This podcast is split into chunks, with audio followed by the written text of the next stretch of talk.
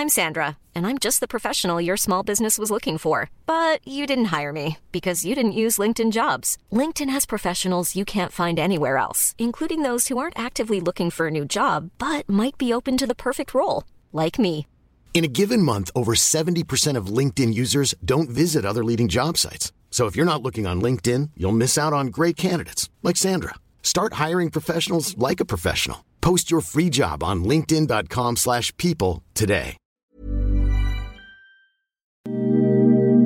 Ahora al aire, a la una, con Salvador García Soto. Un encuentro del diario que piensa joven con el análisis y la crítica. A la una, con Salvador García Soto. Pues la verdad es que lo que queríamos hacer es, es conocernos, este, conocernos, eh, platicarles sobre mi experiencia y poder, pues, por parte de esto, poder inspirar a más personas. Y, y lo que queremos es apoyar, apoyar a los estudiantes, apoyar a los jóvenes, apoyar a los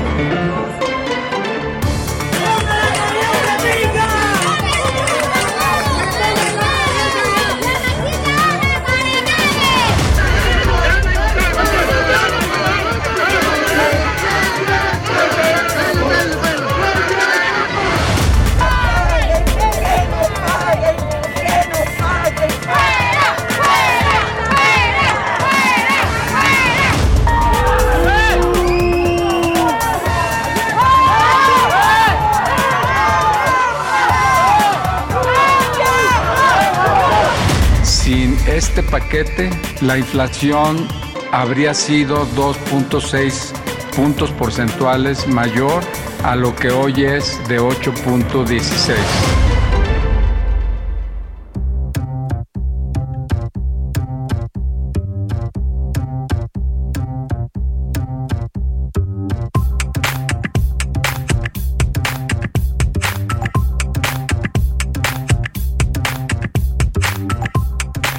de la tarde con un minuto, una de la tarde con un minuto. Bienvenidas, bienvenidos a la una con Salvador García Soto en el Heraldo Radio. A nombre del titular de este espacio, el periodista Salvador García Soto, y de todo este gran equipo de jóvenes, ellas y ellos, profesionales del periodismo y de la radio, yo soy José Luis Sánchez Macías y le voy a informar en este martes 2 de, más 2 de agosto, yo decir octubre, no, martes 2 de agosto, martes 2 de agosto, la una con eh, dos minutos y gracias, gracias por sintonizarnos a través de las diversas formas que te- usted tiene de acceder a este espacio informativo. Tenemos mucho por contarle, estamos a 21 grados centígrados aquí en la Ciudad de México, está bastante templadita, eh, templadito el clima aquí en la capital, vamos a llegar a los 23 grados centígrados y por la tarde, cerca de las 6 de la tarde, habrá fuertes precipitaciones aquí en la capital. La- hay alerta amarilla ante las eminentes lluvias que próximamente van a llegar en esta tarde, así que bueno, pues eh, tenemos un clima bastante agradable por lo pronto aquí en la Ciudad de México. Las eh, calles están relativamente transitadas, hay menos y hay que decirlo, ¿por qué? Porque estamos en vacaciones, pero aún así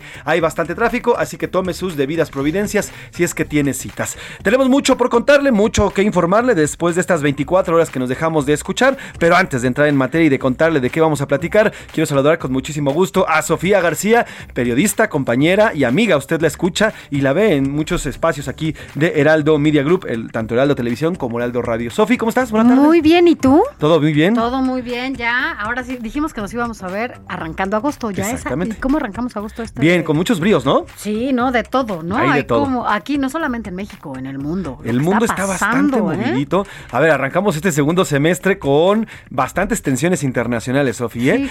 Y e independientemente, porque podemos decir, bueno, China, ahorita vamos a platicar de lo que está Sí, haciendo Nancy Pelosi, que está eh, visitando esta parte de, de Taiwán, que además hay todo un, un pro- hay todo un tema de tensión entre. China y Estados Unidos por esta visita de Nancy Pelosi, la representante de la Cámara allá en Estados Unidos. Importante, pero bueno, di- di- diríamos, ¿están lejos? ¿En qué nos puede afectar? Bueno, pues miren, Ucrania está a miles de kilómetros de México y nos está pegando fuerte por la escasez de granos. Eh, todo lo que pasa en el mundo, vivimos en un mundo globalizado, todo lo que pasa y ocurre Claro. en cualquier nación, sobre todo hablando de los dos principales países, las dos potencias del mundo, eh, hablamos de China y de Estados Unidos, bueno, pues nos va a afectar a nosotros, así que bueno, pues interesante lo que está pasando. ¿Cómo te fue de fin de semana? Muy bien, ¿Bien? muy bien, ya descansadita, tranquilita, todo regresé con muchas Con muchas fuerzas. Eso, como Para debe de ser. seguir acá tú. Yo todo muy bien, trabajando, chambeando como debe ser.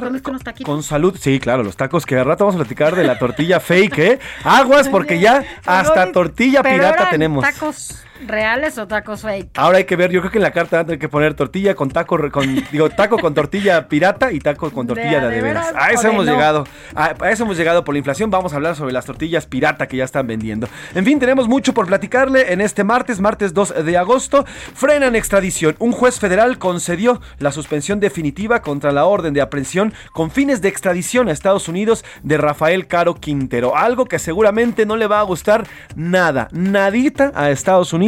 Ya fue frenada esta, eh, pues esta orden de, eh, de- de extradición hacia Estados Unidos, así que ya hay una suspensión definitiva. Así es, y quedó por escrito. Mire, el es. presidente Andrés Manuel López Obrador reveló que hoy le envió una carta a su homólogo estadounidense Joe Biden por las diferencias en el TEMEC. Usted lo recuerda, esto con relación al tema energético, en donde, bueno, pues ya mañana empieza, ¿no? Este es. tema con Canadá también incluso. Así exactamente las, eh, digamos, las observaciones que van a presentar Consultas, países, ¿no? las consultas es el término legal y correcto, las consultas se hacen ante un panel, ante un panel de cinco Mm. expertos, las presentan ambos países y bueno, se van discutiendo. Por lo pronto, el presidente ya envió esta carta, lo platicamos aquí la semana pasada, ¿cómo lo decidió? Pues preguntándole a los periodistas, ¿te acuerdas? Que les dijo, ¿qué opinan? ¿Mandamos la carta? Y todos, sí, sí. bueno, no todos. los- ¿Quiénes? ¿Quiénes los- entran a la mañanera en primera fila? pero ya les, ya les dijeron cómo se llaman, pero bueno, no lo vamos a repetir aquí.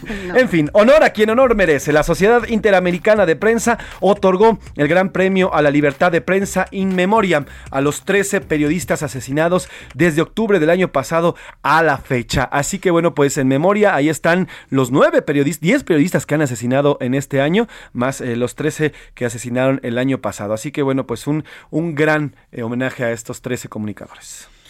Y mire, vámonos ahora porque todo está por las nubes. Las medidas del gobierno federal para controlar la inflación costarán al Estado 574.624 millones de pesos. Esto tan solo en el 2022. De no aplicar ese plan, escuche bien, la inflación se podría ir hasta el 10.76%. Hay que recordar que ahorita estamos en el 7. punto casi 8%. La ¿no? Llegamos- 8.16 en junio alcanzamos ya esta, esta inflación. Y sí, bueno, exactamente, así. Yo para arriba volteo Ah, muy poco. Por las nubes, nada más, está todo, está carísimo.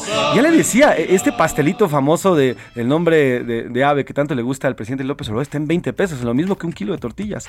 Todo está carísimo y bueno, pues hoy eh, el gobierno federal presume que de no aplicar el plan y de no aplicar el subsidio a las gasolinas, pues la inflación la tendríamos por arriba del 10%, algo así como está en Estados Unidos. En los deportes, eh, contra viento y marea, pese a los problemas originados por su federación, la selección femenil de fútbol americano sigue en camino a Finlandia para disputar el Mundial. Además, el siete veces campeón de la Fórmula 1, Lewis Hamilton, se une al grupo de dueños de los Broncos de Denver. Oye, y en el entretenimiento. ¿Qué habrá en el entretenimiento? ¿Qué Te nos voy a decir, fíjate, Anaí Arriaga nos tiene información importante para... Pues, ¿tú viste alguna vez esta novela colombiana de Betty la Fea? Pues mira, Milka Ramírez es súper fan. Yo sí la vi, mi. Yo no la vi. también la a mí vi. me perdió. Y la verdad no es soy que target de esa. Me, me distraía, ¿no? Ya después hicieron la versión mexicana, Mil. ¿Te acuerdas? Pero la colombiana fue muy buena. Esta, Sí, sí, sí. Las colombianas, como la de Café con Aroma de Mujer. Claro, esa sí la Esa, vi, bueno, yo también la vi joven toda. todavía. Pero, ¿ya habías nacido? Ya, ya, sí, sí, sí, Bueno, Betty la Fea. Y bueno, pues nos va a tener información sobre quienes fueron fanáticos. Milka, para ti, que fuiste fanática de esta novela colombiana, bueno, pues la vas a ver ahora. Vamos a ver qué nos dicen ahí arriba. Así es, como ve, tenemos mucha información, además de lo que vaya surgiendo en las calles de la Ciudad de México y de las principales ciudades de esta hermosa República Mexicana. Iremos a los estados también, eh, a los eh, casi 32 estados, y trataremos de abarcarlos todos, Todos. Y, e informarle qué es lo que está ocurriendo en su lugar de origen. Además, bueno, pues tenemos eh, toda la información que vaya surgiendo en las próximas dos horas. Sin nada más que decir, ¿qué le parece si vamos a la pregunta del día? Porque como siempre le digo, este programa a la una es nada, absolutamente nada, sin usted. Esta es la opinión de hoy. Dos preguntas, Misof. ¿Cuáles son las dos preguntas que hacemos el día de hoy? Oye, bueno, ya lo adelantábamos eh, justo al inicio y el secretario de Hacienda, Rogelio Ramírez de la O, defendió el plan de control de inflación del gobierno federal y dijo también que, bueno, pues de no existir, la inflación superaría el 10%, es decir, algo parecido a lo que se vive en Estados Unidos y también colapsaría la economía de nuestro país aún más. A ver, la pregunta es, ¿usted cree que el paquete contra la inflación y la carestía realmente funciona, le doy tres opciones. La primera es sí, las cosas están más baratas. La segunda es no, todo está muy caro. Y la última es nos dan a tole con el dedo. Esto ante esta estrategia para contener la inflación que se da a conocer el día de hoy. Hay otra pregunta. Así es, son dos preguntas, Misof. ¿Cuál es la segunda? La Sociedad Interamericana de Prensa otorgó justamente el Gran Premio de, a la Libertad de Prensa in memoriam a los 13 periodistas asesinados desde octubre del año pasado a la fecha, esto aquí en nuestro país, en México. Así, mientras en otros países los homenajean, aquí en México, el Estado los sigue atacando como primera opción, la segunda los reconoce y cuida. Y la tercera se ha olvidado de este y otros sectores. Así, así las preguntas y bueno, pues también lo puedes, nos puede contestar a través de nuestras redes sociales, a través de la cuenta de Salvador García Soto, que es donde se dan a conocer estas preguntas o bien a nuestro teléfono. Así es, el 5518 41 51 99 arroba soy Pepe Macías. ¿Cuál es tu Twitter? Miso? Arroba Sofi García MX. Ahí está, y además arroba S me García. gusta. Exactamente, además arroba S, Gar- S García Soto, el eh, Twitter del titular de este espacio, el periodista Salvador García Soto. Sin nada más que decir, ¿qué le parece si vamos a un resumen de noticias? Y de ahí, pues agarramos con toda la información para arrancar este a la una en este martes 2 de agosto del 2022. Vamos al resumen. Buena energía. El gobierno de la Ciudad de México informó que la primera fase de la planta solar que construyen en la central de Abasto quedará concluida en la tercera semana de septiembre. Sin una gota. Por obras de mantenimiento y reparación en el acueducto Chalco-Xochimilco, a partir de hoy suspenden el suministro de agua potable en 16 colonias y 10 barrios en la alcaldía Tláhuac. Pipas apoyarán el suministro. Operativo. Las alcaldías pertenecientes a la Unión de Alcaldes de Oposición de la Ciudad de México dieron inicio al operativo de seguridad Vacaciones 2022. Constará de recorridos y otras acciones con apoyo de la Secretaría de Seguridad Ciudadana para evitar delitos como robo a casa habitación, entre otros. A obscuras. Desde ayer, autoridades cubanas comenzaron a aplicar cortes de luz programados en La Habana, más de dos meses después de tomar la misma medida en otras provincias ante las dificultades de producir y distribuir energía en la isla. Buena noticia.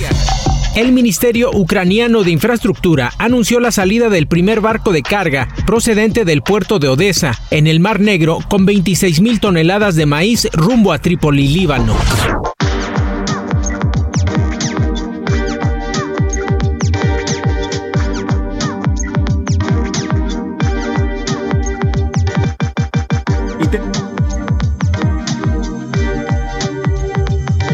De la tarde con 12 minutos, una de la tarde con 12 minutos. Oiga, hace unos minutos, previo a, que iniciáramos el espacio, un juez federal determinó conceder ya la suspensión definitiva contra la orden de aprehensión con fines de extradición a Estados Unidos a el señor Rafael Caro Quintero.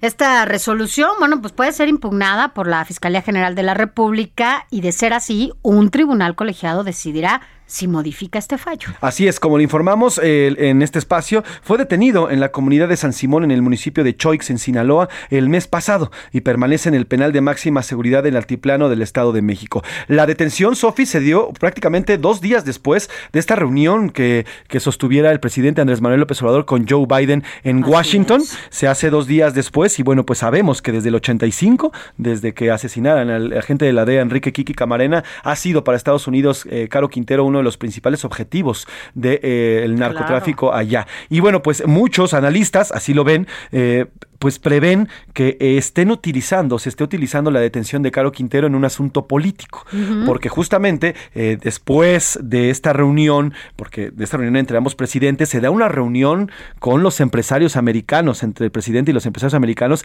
se les explica de qué va el tema de la política energética. Una semana después viene estas, estos requerimientos que ya está- van a empezar a funcionar a partir de mañana en el TEMEC y después comienza este freno a la extradición de eh, el señor Caro Quintero. Todo por un amparo que promueve la hermana de Rafael Caro Quintero, pero aún así, bueno, pues, eh, pues sí existen jaloneos en esta política entre ambos países porque, como les digo, Es uno de los personajes más importantes, el pendiente de la DEA, ¿no? O sea, Exactamente. el que tiene la DEA justo por esta, por este asesinato de uno de sus agentes. Exactamente. Pero justo con esto que tú dices, ¿no? A propósito de lo que dices, eh, con esta esta reunión que hubo con empresarios y demás, bueno, pues el presidente López Obrador, ¿no? Revela el día de hoy, pues que le envió una carta a su homólogo estadounidense Joe Biden por las diferencias en el tema, que esto con relación al tema energético. Así es, eh, destacó que México, el presidente destacó que México no se vende, que México es de los mexicanos y que no tiene precio. Aseguró también que la misiva es con el objetivo, esta carta pues que se envía es con el objetivo de cuidar la buena relación entre ambos países y que aborda el tema con respeto, porque México tiene muchas oportunidades al ser vecino de Estados Unidos después de que le canta, ¿no? Así es, además, eh, bueno, pues eh, dentro de todo, habló también de China, pero por lo pronto primero escuchamos lo que dice sobre la carta. Hay esta diferencia por la interpretación sobre nuestra soberanía energética. Hoy le estoy enviando una carta al presidente Biden sobre este tema. Que no nos traten o nos dejemos que nos traten como colonia, porque México es un país independiente, libre, soberano y todo lo que se pueda obtener en beneficio de México. Sin embargo, nada de eso, nada de eso se equipara con la independencia, la soberanía y la dignidad de nuestro pueblo.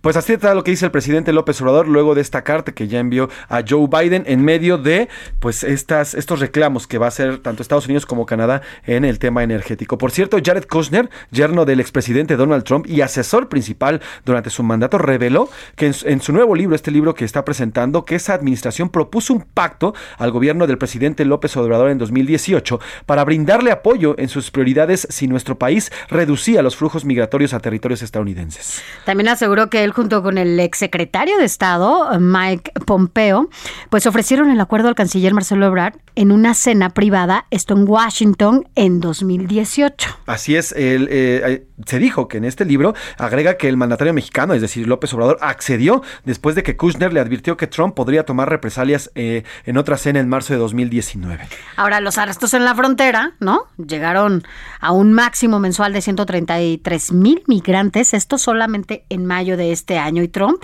anunció que a finales de ese mes, bueno, pues implementaría aranceles a importaciones mexicanas. Eso es parte de lo que revela el yerno del, del expresidente Donald Trump en este nuevo libro. Y bueno, pues eh, este libro, que por cierto, eh, pues ya se está publicando y ya es un bestseller a nivel internacional, y así detalla de cómo Pues Imagínate negociaba. la información, ¿no? Sí, que claro. tiene. Era el asesor. estaba. No solamente es familiar cercano del presidente, el expresidente Donald Trump, sino además era asesor principal de eh, Donald Trump y todo lo que sabe y todo lo que conocía. Y ahora sabemos cómo negociaba. O sea, literalmente el señor Trump tenía el pie en el cuello de México. Y aún así, pues eh, México, con todo y todo, y estos discursos de que no se vende y shalala, shalala, pues México aceptaba y aceptó. Recordemos en, en el 2018 cuando amenaza con estos aranceles que eh, Marcelo Ebrard, pero como Corriendo. rayo corriendo se fue a ¿Cómo negociar. era diferente la actuación con, Sí. el, con el expresidente de Estados Unidos, Donald Así es. Trump, a la que ahora tenemos, ¿no? Con, con Joe Biden. De hecho, eh, Salvador García Soto publicaba una, una columna hace un, par, hace un mes más o menos si el presidente López Obrador, el gobierno del presidente López Obrador, veía o un Biden muy débil o a un presidente muy fuerte, un presidente eh, Andrés Manuel muy presidente. Todo el mundo se decantaba por una debilidad del presidente norteamericano. En tanto, en sus redes sociales, el canciller Marcelo Ebrard descartó que México se salga del TEMEC. Por supuesto que el tratado es muy importante para México y el hecho de que tengamos una diferencia con Estados Unidos respecto a un tema, pues no quiere decir ni que se va a colapsar la relación bilateral ni que vamos a dejar de estar en el tratado. Eso no es así, ni tenemos ninguna indicación del presidente en esa dirección. Al contrario, vamos a seguir adelante el proceso de diálogos previos, en su momento las consultas, vamos a presentar los argumentos y yo les voy a ir informando. O sea, no- esta insistencia en que tiene que haber un conflicto mayor con Estados Unidos creo que carece de fundamento desde mi punto de vista porque no es el objetivo de México. Pues ahí está, ahí está eh, la situación. Veremos cómo transitan estas nuevas requisiciones que hace el gobierno de Estados Unidos y de Canadá, cómo se resuelven y cómo es que lo va manejando. Por lo pronto, el canciller Marcelo Ebrard, haciendo su chamba, está allá, está verificando y está al Que ha tanto. sido un buen contenedor ¿eh? en las relaciones No, bueno. bilaterales. O sea, el señor Mar- atrás. Sí, el señor Marcelo debería de, ser, debería de ser portero de la selección mexicana en Qatar. Oye, Así, como parando cuando, todo. ¿cómo se llama el de la América que tiene chivas? Paco Memo Ochoa. Paco Memo Ochoa paraba, ¿te acuerdas? En Brasil, Sí, sí, que sí, fue cuando claro, se hicieron los memes acá, paró como nueve goles, Pues ¿no? así está el señor Marcelo Ebrard, ¿eh? deteniendo una con la mano, otra con el pie, otra con la cabeza, otra de aquí, otra de allá. Bueno, pues el señor canciller está allá y está viendo y está dando seguimiento puntual a lo que se da en estas negociaciones. Ya le iremos informando cómo avanzan estos requerimientos. Por lo pronto, nos vamos. Oye, pues está carito Ya todo, ¿eh? Todo está carísimo. Así es, bueno, pues eh, las medidas del gobierno federal para controlar la inflación costarán al Estado, fíjense, nada más y nada menos que 574 mil 624 millones de pesos en 2022. Así lo informó el secretario de Hacienda, Rogelio Ramírez de la O. Y bueno, pues quien justificó que pues de no aplicarse este plan, la inflación incluso sería, pasaría de este 8.16 que está actualmente a 10.76 y con ello pues colapsaría la economía del país. Sin este paquete, la inflación habría sido 2.6 puntos porcentuales mayor a lo que hoy es de 8.16. Por eso es que, entre otras razones, la inflación de México está más baja que la de otros países, incluyendo Estados Unidos. Y esta es una gran diferencia porque sin este paquete y con ese mayor porcentaje de inflación, lo primero que habría caído fuerte es el consumo de los hogares. Es lo que dice el secretario de Hacienda, Rogelio Ramírez de la O, y al respecto el presidente López Obrador dijo que México está a la vanguardia y que es ejemplo de un manejo de crisis. Estas medidas no las aplican los neoliberales. Ellos satanizaron el subsidio y no les importa proteger la economía popular. Y aunque no les guste, porque los mexicanos no tenemos por qué ir a la retaguardia en lo que sucede en el mundo. Los mexicanos ya vamos a la vanguardia, poniendo el ejemplo. Mira Bartola, ahí te dejo esos dos pesos. Pagas la renta teléfono y la luz. De lo que sobre, gasto. O sea, sí, yo creo que ya tendríamos que empezar a, a pensar en modificar esta canción. Mira, Bartola, y te dejo seis pesos. Si te alcanza, pagas la renta y a lo mejor la luz, Tu ¿no? transporte. Eh, tu transporte y algo de despensa, porque todo está de verdad por las nubes. Todo está por las nubes, eh, todo está carísimo. Y hay, un, hay una historia muy interesante, mi querida Sofía, que es, ¿has escuchado de el maíz pirata? Ajá, estaba yo leyendo justamente eso en las páginas de del Heraldo de México y qué impresión. Ahora, tú dime de dónde sacan ese, ¿por qué le dicen maíz pirata? Así es, se trata de, bueno, conocemos y sabemos que El- las tortillas se hacen totalmente maíz. del maíz, ¿no? Eh, se hace de la mezcla del nixtamal y bueno, pues ya conocemos el proceso. Quien no lo conozca, por Dios, es mexicano. Entonces, lo que están haciendo ahora los algunos tortilleros ante el aumento del precio del maíz no están solo ocupando el grano sino el olote. ¿Qué es el olote? Es el hueso que queda cuando tú des- ah, pues, Pues quitas las granas, elotito, cuando quitas las mazorcas, cuando quitas las mazorcas, cuando desgranas el elote, te queda el hueso. Y ese es el olote. Bueno, pues lo que están haciendo los, eh, los tortilleros es moler también el olote, juntarlo con los granos de maíz y a partir de eso crean el nixtamal o la masa para hacer tortillas. Pero esto significa que son tortillas de mala calidad y son tortillas pirata. Esto Sí. ante pues, el incremento de, la- de los precios de la tortilla y los precios del a maíz. 30 pesos está la Sí. tortilla en algunos lugares del país, 30 pesos, 28 pesos, varía muchísimo entre el norte y el sur, pero bueno, aquí en la Ciudad de México está 20 pesos, por Sí, ejemplo, el- 20 el, pesos. litro- el kilo de tortillas. Así es, eh, se ha detectado esta tortilla pirata en los estados de Coahuila, Durango y Sinaloa, debido a que para su elaboración, bueno, pues están ocupando este olote, o sea, están literalmente utilizando todo lo del maíz, ya nada más falta que le metan hojas, que le metan hojas. Al ratito vamos a platicar del tema y de cómo se ha ido Oye, está detectando. como el guacamole pirata El también. guacamole pirata, ¿te acuerdas? No, ¿cómo hacen el guacamole? Todo menos aguacate. O sea, Todo. le ponen todo, pero no aguacate. Sale ¿no? cáscara, todo. Bueno, haga de cuenta, así como se hacen las salchichas y los embutidos que le meten hasta el hueso del cerdo, Ya así le están haciendo. Yo soy en- una con- comelona de los embutidos y ya me dijeron que no son lo mejor. No, no, para nada, son lo bueno, pero bueno, de vez en cuando no hacen daño. Ante el incremento de esta terriga, ya digo, pues encontraron este tipo de alimento y bueno, tiene que tener mucho cuidado eh, las tortillas que consumimos y también la Profeco, mire, estar con el ojo muy pelado para que no encuentre, para que más bien encuentre a quienes están transando a la gente y anunciarlo y cerrar estos lugares. Así que bueno, pues el plan de contención sigue su curso, sigue avanzando. Ya lo decíamos, hay que esperar los resultados de la economía en Estados Unidos. Ojalá no entre en recesión en este tercer trimestre del año, porque eso nos afectaría a nosotros. Ahora te voy a decir algo. eh, con este conflicto que traen entre Estados Unidos y China, un tema de guerra No, bueno. activaría, o sea, esto es, no, por supuesto que no queremos una guerra, pero por supuesto que pensando en Estados Unidos, que tiene una economía bélica y, y armamental y todo este rollo, por supuesto que reactivaría su economía, ¿no? O sea, yo no sé si a eso le están apostando o si por eso están yendo a los lugares en donde no tendrían que estar y metiéndose en espacios en donde no tendrían que. El tema es que no tienen con qué. Ahora sí que no hay con Sí. qué subsanar Ya una no guerra. son lo mismo. Estados Unidos, Ya no son lo mismo. Exactamente. Bueno, pues ahí está. Cada día más caro todo, cada día estamos sufriendo más, los salarios siguen estancados, pero los precios continúan a la alza. Veremos si por, por lo menos este plan, este plan funciona y algo que es interesante, ¿eh? estos miles de millones, 574 mil 624 millones de pesos que se están utilizando, van a ser un boquete más fiscal, un boquete fiscal que se va a dejar de percibir en este año. Así que bueno, nos vamos con música. Ella es Taylor Swift, Happiness. Recuerde que esta semana estamos celebrando el Día de la Alegría aquí en A la Una. Vámonos con música y regresamos. But there was happiness because of me. Both of these things I believe there is happiness across a great divide.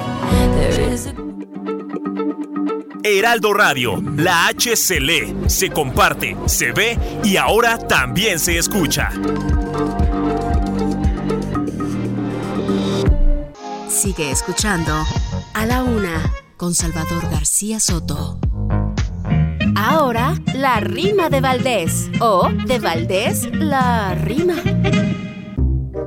Por una torta y un chesco, uno haría lo que fuera. Con mis hijos y mis nueras, me saldría así de fresco a votar. Sé que parezco un ciudadano corriente, pero para el presidente, el que nos ha alimentado. Así que yo, de acarriado, me lanzo con harta gente. Que pase por mí el camión y pa' donde sea yo jalo. A don Pepe y a don Lalo también les hago el jalón. Unas tortas de jamón nos esperan en el bus. Yo me voy hasta el cabús porque allá hay tele pa' todos. Y si no hay, pues ya ni modos. Hasta me echo una lipuz. La cosa es ir al holgorio. Ya saben que regaladas hasta acepto puñaladas. Y tacate o envoltorio me dan y me hago notorio. ¿Qué importa que se vea gacho? Yo sí me quito el penacho y la pena se me quita para hacer menos las cuitas. No lo dejo ni borracho.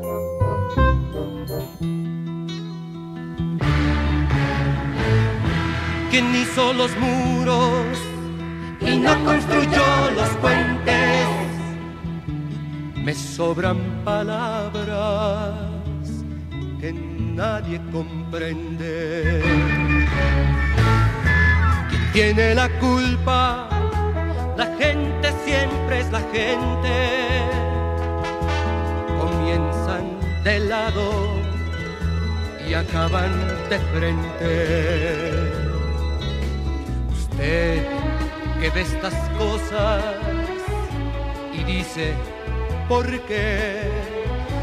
Yo miro las otras y digo tal vez.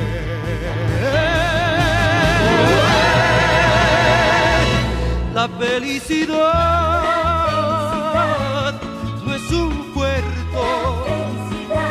Una de la tarde con 32 minutos. Una de la tarde con 32 minutos. Y hablando de alegría, de felicidad, no podría faltar esta canción. La felicidad con el señor Gualberto Castro, que por cierto, con esta canción ganó el Festival de Loti, el Festival de la Canción, en 1975. Allá eh, por el 15 de noviembre de 1975 en San Juan, eh, Puerto Rico. Gualberto Castro ganaba con esta canción La Felicidad, eh, el Festival de Loti, con esta gran canción que habla de la felicidad. Y de todo. Loti? Sí, claro. Grandes. José José, claro. Yuri, o sea, quieras. los grandes salieron de ahí, de ese festival, ¿no? Sí, era, era, digamos, como el Oscar, por así decirlo, Nada que ver música con lo que hablábamos en 70s. algunos concursos musicales. ¿verdad? Sí, no, antes, antes sí, de verdad, Sí. Se, se calificaba y se premiaba a lo, a lo bueno de la música, a la letra, eh, a, la, a, Sí, las- no, a la melodía, todo, O sea, al intérprete, a todo, todo. Y ahorita, bueno, pues cualquier reggaetoncillo ya, ya es premio. Pero por lo pronto, güey, pero cada quien, cada quien sus tiempos, cada quien sus momentos. Son momentos distintos. Exactamente. ¿no? Incluso la música. Exactamente. La felicidad fue escrita por eh, eh, Felipe Gil, ahora Felicia de la Garza. Recordemos que el gran Felipe Gil eh, eh, hizo un cambio de sexo, es transexual. Y bueno, pues eh, Felipe Gil la compuso en, en 1972 y en el 75 el señor Gualberto Castro Al gana año. con La Felicidad. Trépale mi Alex a esta gran canción. por esta vida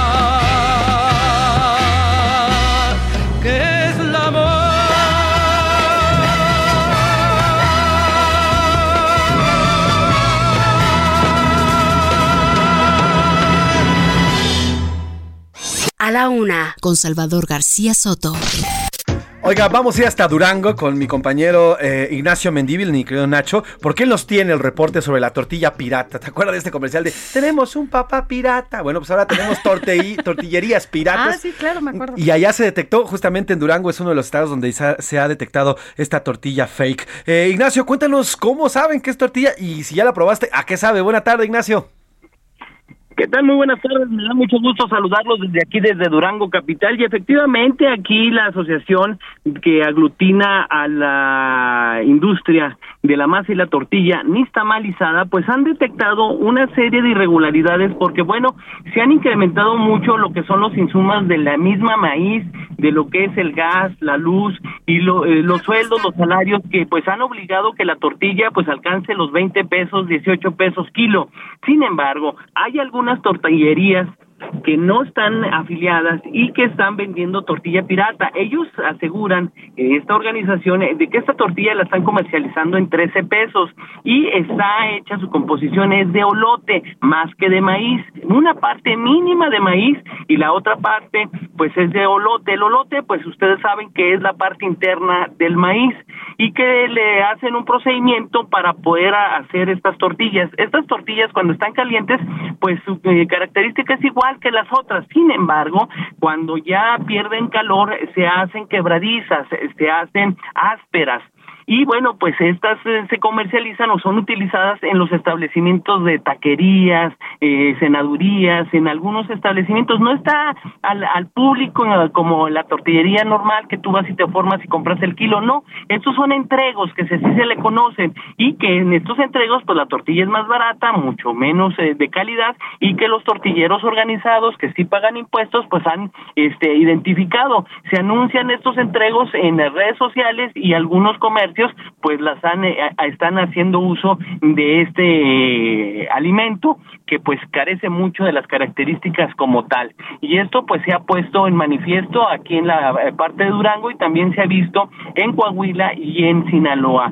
Por eso han hecho una alerta para combatir este tipo de tortilla que es una competencia de ley y que aparte pues no oferta los nutrimentos necesarios para la dieta básica del mexicano. Así, así las cosas aquí en Durango. Ahora, Ignacio, a ver, esto de entrego es decir que llevan las tortillas, o sea, no las venden en las tortillerías o en algunas tortillerías. No, no, no, haz de cuenta que tienen la taquería, compran una, un, un kilo de tortillas en la tortillería normal y esa es la que ves al cliente, pero llega la camionetita o el- en una bicicleta el entrego de las otros cinco kilos de tortilla Ah, que y es las pirata, mezclan. y esa es la que se tiene, la que se está haciendo los tacos. Se hace entre clandestina, pues. Ah. Sí, sí, por eso es pirata, o sea, no, no, no, no la ves, pero compran 5, 10, 20 kilos, que le sale mucho más barato que la, la tortilla, que sí tiene todos los estándares y también la calidad. Ah, pues, ah, bueno, eh, no solamente está hecho con, eh, lo, con lo que no se debe hacer, sino además se está entregando de manera, pues, eh, delictiva, de manera por debajito del agua, porque no debería de ser así. Pues está- es importante. Ahora, los productores ya, ya nos contaste qué dijeron, y en cuanto a las autoridades, ahí en Durango, ¿qué se ha dicho? Pues que como todo están este, en alerta y, y atentos a estos señalamientos y denuncias que han presentado el comercio organizado. Sin embargo, hasta estos momentos de más de tres, cuatro meses que han hecho este señalamiento, no han encontrado a nadie con la ni la compra ni la venta de este producto, pero sin embargo eh, nos estamos comiendo esa tortilla pirata. Ah, pues ahí está Ignacio Mendíbil. Te mando un abrazo y gracias por el reporte. Buena tarde. Buenas tardes, a la orden. Abrazo a Ignacio Mendíbil. Y mire, esto tendría que estar haciendo el señor Ricardo Sheffield, en lugar de estar exponiendo los salarios, que no es su chamba, los salarios de ministros, las pensiones y demás en, la, en las mañaneras. Esto tendría que estar haciendo, revisando que en, las que en las tortillerías o en las taquerías o en algunos eh, establecimientos no se venda esta tortilla pirata y esta tortilla Que los mal productos hecha. sean de la calidad que necesitamos, sobre todo hablando del maíz, que es el básico para nosotros. Y que ¿no? además lo estamos pagando. O sea, dijeron, bueno, no lo estamos pagando, ahora le va, pero lo estamos pagando. Y eso es lo, lo importante del asunto. Sofi, vamos a ir a las calles de la Ciudad de México, exactamente allá en Bucareli. Ahí está mi compañero Israel Lorenzana, porque hace unos minutos el secretario de Gobernación salió del Palacio de Bucareli para eh, contener o para hablar con algunos manifestantes. Israel, ¿cómo estás? Buena tarde. Cuéntanos qué ocurrió allá en Bucareli. Buenas tardes. José Luis Gaby, es un gusto saludarles esta tarde. Pues como lo señalas, Adán Augusto salió, el secretario de Gobernación, a atender a los diferentes grupos, por un lado grupos feministas y por otro también, bueno, pues se trataba de algunos grupos de mujeres que están en búsqueda de sus desaparecidos. Ya había ingresado, en estos momentos ha vuelto a salir, vamos a tratar de platicar con él, José Luis. Se nos está atendiendo a todos. ¿A cuántos van a atender? Pues a todos los que están- no sabemos, vamos a escucharlos. ¿Ya se va a retirar este bloqueo, secretario? Al ratito, porque creo que hay un niño durmiendo ahí en la casa. Pero se les va a dar solución a todos y con eso espera que se retiren. Nuestro trabajo. ¿De qué forma van a atender? ¿De qué forma se les intenta dar solución? Pues vamos a escuchar primero qué es lo que están planteando y seguramente encontraremos una solución. Lo que les decía que será de manera ordenada y habrá una minuta para atenderlos. Sí, claro, así se acostumbra. Muchísimas gracias. José Luis, acabas de escuchar al secretario de Gobernación. De hecho, anda caminando aquí a las afueras de las oficinas de Gobernación sobre Juan González. Exactamente está buscando platicar con un grupo de mujeres que estaba en este lugar. Vamos a lo que está diciendo Ya lo atendieron. ¿Por qué no te han atendido? apenas de 10 en una semana Ah, ahorita lo vemos. Sí. Walter, mira, que la señora que viene de Ciudad Juárez, a ella se me la atiende el licenciado Palomero. Gracias, gracias. Don José Luis, ahí está dando o tratando de darle solución a las personas que por un lado estaban en plantón y también, por supuesto, a quienes se han acercado, tomando en cuenta que, bueno, pues es la primera vez que el secretario de Gobernación, Adán Augusto, sale para atender estos grupos de manifestantes. Lore, en estos eh, momentos, José Luis está pues caminando hacia la zona del estacionamiento, ya va, por supuesto, acompañado de parte de pues eh, su gabinete y también por supuesto también de medios de comunicación no nos ha dicho hacia dónde va vamos caminando hacia la zona de la entrada a gobernación, la entrada principal. Así que bueno, pues José Luis es lo que está ocurriendo en estos momentos. De hecho, cuando platicaba con las personas que le buscaron, por supuesto, pidiendo ayuda en los diferentes temas, algunas personas, bueno, pues tienen ahí algunos, eh, algunas situaciones con derechos humanos, pues él les dijo que les iba a dar absolutamente a todo solución, solamente que sería de manera ordenada, José Luis. Oye, Isra, nada más es, si no me equivoco, Pepe, no recuerdo a ningún secretario de gobernación que haya salido a las calles justamente en plena manifestación a platicar con quienes estaban allá afuera para escucharlos. De hecho, bueno, pues en estos momentos se está acercándose a un estacionamiento que está frente a la Secretaría, aquí sobre la calle Abraham González, solamente va acompañado por dos personas que son de su equipo y quienes han estado pues auxiliándolo con estos temas. Por un lado escuchábamos que hay una mujer que está pidiendo ayuda, su hijo desaparecido allá en la frontera norte y dio instrucciones precisas para que pues parte de su personal que le atendiera está en estos momentos caminando aquí sobre la calle de Abraham González, va acompañado de medios de comunicación también, se ha detenido, está revisando su celular, pero bueno, pues la buena noticia es que se le va a dar atención a todos y efectivamente, como lo señalas, yo también no recuerdo que un secretario de gobernación haya salido a atender a los manifestantes aquí a las afueras. De hecho, esta es parte de la pugna de los manifestantes, ser atendidos por el personal del gobierno federal o por el secretario de gobernación, por esta vez secretario Adán Augusto, Así es. para atender a los manifestantes, José Luis. Así es, y bueno, pues Sofía lo apuntaba bien, ¿eh? Ahora, eh, nada más eh, recordar, recordar que pues estamos en la campaña, ¿no, mi querido Israel? Además. Estamos corcholateando, estamos jugando a las corcholatas y bueno, esto, esto le da presencia a los medios de comunicación, como ya lo hemos visto que Israel. No, y la gente. Sin duda alguna, José Luis ya está llegando aquí a la calle de Atenas, vamos caminando todavía sobre la banqueta, estamos llegando a la calle de Atenas de Abraham González, y efectivamente también nosotros hablábamos que Adán Augusto es uno de los presidenciables y que sin duda alguna salió por supuesto a atender por un lado a las personas que buscan ayuda, a los manifestantes, pero también por otro atendió a los medios de comunicación. Seguimos caminando, José Luis, voy atrás de el secretario de Gobernación. En estos momentos se está caminando hacia la zona de Paso de la Reforma. Hemos ingresado aquí a la calle de Atenas. No nos ha dicho a dónde va, pero continúa caminando, pues tan solo con dos personas aquí sobre la calle, sobre la calle de Atenas, va acompañado. Somos más medios de comunicación, José Luis. Eh, pues personal de su gabinete o personal de seguridad solamente va uno. De aquí vamos caminando a un costado de los puestos de comida que están sobre la calle de Atenas, casi con Abraham González, está saludando prácticamente a todo mundo, está caminando aquí con dirección hacia el Paso de la Reforma. No nos ha dicho a dónde va José Luis, está, pues esto sí es casi, casi de manera insólita, inédita, que un secretario de Gobernación salga a caminar junto con de comunicación. Somos más medios que van con el secretario. No nos ha dicho dónde vamos. Secretario, ¿para dónde vamos? Aquí a Reforma. Vamos a Reforma nada más. Sí. Salió a caminar un poco. No, más bien voy a ver a la gente, me voy a tomar un café. Ah, se va a entrevistar ahí con algunas personas. Muy bien. Pues José Luis nos dice que va a la orden. Nos dice que va aquí a un hotel que está sobre el paseo de reforma, a un costado precisamente de las oficinas de gobernación. Ahí se va a tomar un café, pero está pasando de manera insólita, no trae personal de seguridad, todo el mundo lo está saludando, que está tomando fotos la gente con él, de hecho, aquí antes de llegar a gobernación, algunas selfies, ha accedido a tomarse algunas selfies, Luis, y bueno, pues vamos caminando hacia este hotel donde se va Perfecto. a tomar un café y se va a entrevistar a José Luis. Perfectísimo. Bueno, pues si pasa cualquier cosa, nos hacemos, nos hacemos, hacemos enlace contigo luego, Leo. ¿Te parece, Isra? Claro que Muy bien seguido, Israel sí. Lenzana. Oigan, no es el primer secretario, ¿eh? Ya, es lo que estoy viendo Osorio también. Chong, Osorio en, fue el, en el 2018, con los del cuando Politécnico. exactamente con los estudiantes del Politécnico que mantuvieron un eh, pues un fuerte eh, pues, pues, sí campamento afuera de, de Segov salió, eh, mangas eh, remangado y salió a platicar con ellos en una Fue el tarima. O sea, sí salió un secretario de gobernación. Digamos que no salió a caminar, pero salió a dialogar. Bueno, bueno, vamos a cambiar de tema rápidamente. A la una, con Salvador García Soto.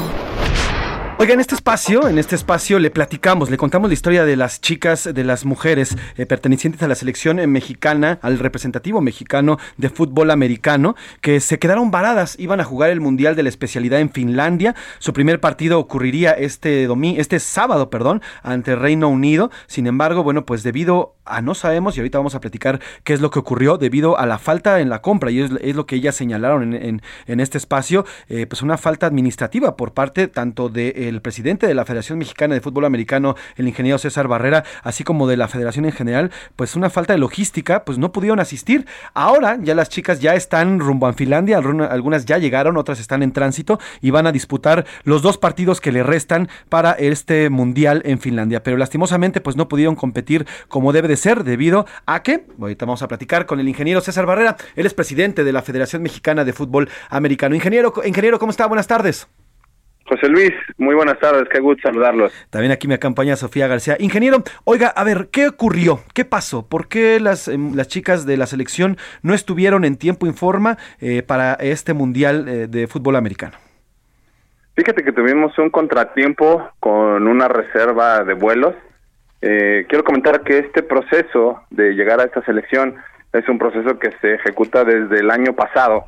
Y si nos vamos más atrás, pues eh, viene con una preparación constante. ¿no? Pero tratando de resumir un poco, eh, en el año pasado se hace una un evento a nivel nacional, de ese se, se seleccionan a los mejores y de ahí se van disminuyendo hasta llegar a una selección final de 45 jugadoras.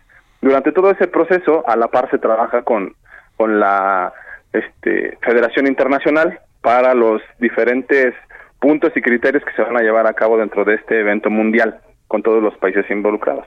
México estuvo involucrado todo el tiempo en eso, trabajando a la par con esto. En el proceso nosotros A ver, estamos teniendo problemas con la comunicación. Vamos a tratar de limpiar esta línea con el ingeniero César Barrera, el presidente de la Federación Mexicana de Fútbol Americano. Y ya les contábamos esta historia, Sofía, estas eh, chicas que, bueno, clasificaron al Mundial de la especialidad de fútbol americano femenil. Eh, iba a ser allá en Finlandia. Sin embargo, bueno, pues al parecer ya nos está contando que hubo un problema de logística. Pero Y no, es posible que este tipo de cosas, sobre todo, puedan darse con una selección femenil, ¿no? In- ingeniero, nos contaba los, estos, eh, pues, digamos, problemillas que tuvieron con la logística.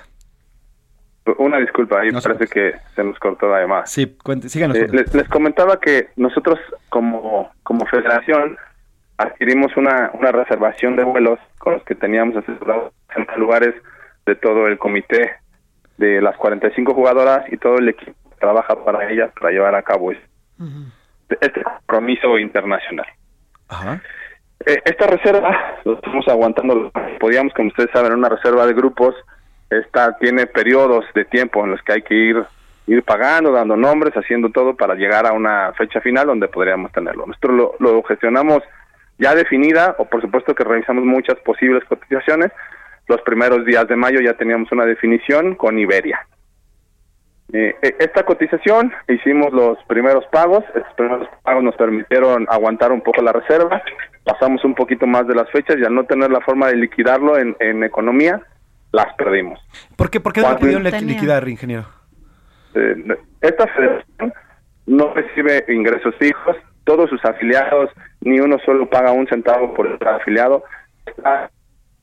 Eh, es eh, Vamos a mal, vamos no tiene una economía sólida y por eso no puede solventar este tipo de cosas. Sin embargo, tiene todo el apoyo y en todo momento lo tuvo de la CONADE. Pues digo, el Pero apoyo al- de, pues, de palabra, porque la CONADE, pues por lo menos debió de haber eh, intervenido para dar el dinero, ¿no?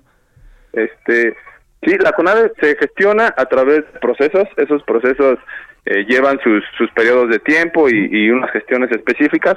Por supuesto que todo el tiempo estuvo ahí con nosotros, todo el tiempo respondió y apoyó a esta selección. Esta selección está viajando hoy con el dinero que dio la CONADE. Correcto. ¿Debió de haber viajado Ahí. cuándo, ingeniero? El 28 como lo teníamos programado. Ahora, si Correcto. tienen No. justamente eh, pues agendados, calendarizados todos estos torneos o todos estos lugares a donde tienen que ir eh, en esta selección, ¿por qué no presupuestaron también o lo pidieron a la CONADE al mismo tiempo para que no hubiera pues, no hubiera este tipo de conflictos, ¿no? Y evitar justo que se detuvieran algunos vuelos. Sí, sí se hizo. Y en cuanto tuvimos ese, ese registro, hicimos la solicitud de estos nuevos espacios. Y ahí nos dimos cuenta que ya estaban muy saturados. Eh, viajamos en esta época del año, después de una pandemia, en una temporada muy alta en la zona europea. Y se presenta también una huelga con Lufthansa que cancela otros vuelos y eso llena todo lo demás. Quiero ser muy claro porque de repente se está malinterpretando ahí que Lufthansa, la huelga de Lufthansa no fue el problema pero fue algo que no nos permitió tener una solución mucho más eficiente de las cosas. Ahora, ingeniero, ¿cuándo, cuándo, ¿cuándo clasificó la selección de fútbol americano al Mundial? ¿Cuándo clasificó? Ajá, ¿cuándo sabíamos que México ya iba a poder participar en el Mundial? Ah, hace cuatro años, bueno, cinco porque se recorrió por pandemia. Una vez terminado el evento anterior, nos ranqueamos y en ese momento ya sabíamos que teníamos el derecho a participar. ¿Cuándo se sabía exactamente las jugadoras que ya estaban en este seleccionado y ya confirmadas? Ah, se fueron haciendo a través del tiempo, hicimos un cronograma junto con los coaches para ir reduciendo de 300 jugadoras, llegar a 45 justo en las fechas estipuladas. Nosotros, ¿Cuándo fue? ¿Qué fecha exacta sabían ya quiénes eran las, eh, las jugadoras que iban a asistir? Hace poco más de un mes. Ahora, en el sentido de, por- se tiene claro cuántas jugadoras, independientemente de los nombres, cuántas jugadoras sí, claro. deben ir. ¿No se bloquean estos lugares justamente en alguna aerolínea, incluso en los hoteles, para que cuando ya se tengan los nombres, entiendo que así lo hacen algunas agencias de viaje cuando viajan justamente en, en grupo, se bloquean los espacios, independientemente de todo, se reservan y ya después se dan los nombres. Eso es justo lo que hicimos. Eh, en mayo ya teníamos esa tarde. Nosotros ya teníamos reservados 45 lugares que sabíamos. No sabíamos qué nombre le íbamos a poner, pero sabíamos que 45 jugadoras iban a estar ahí.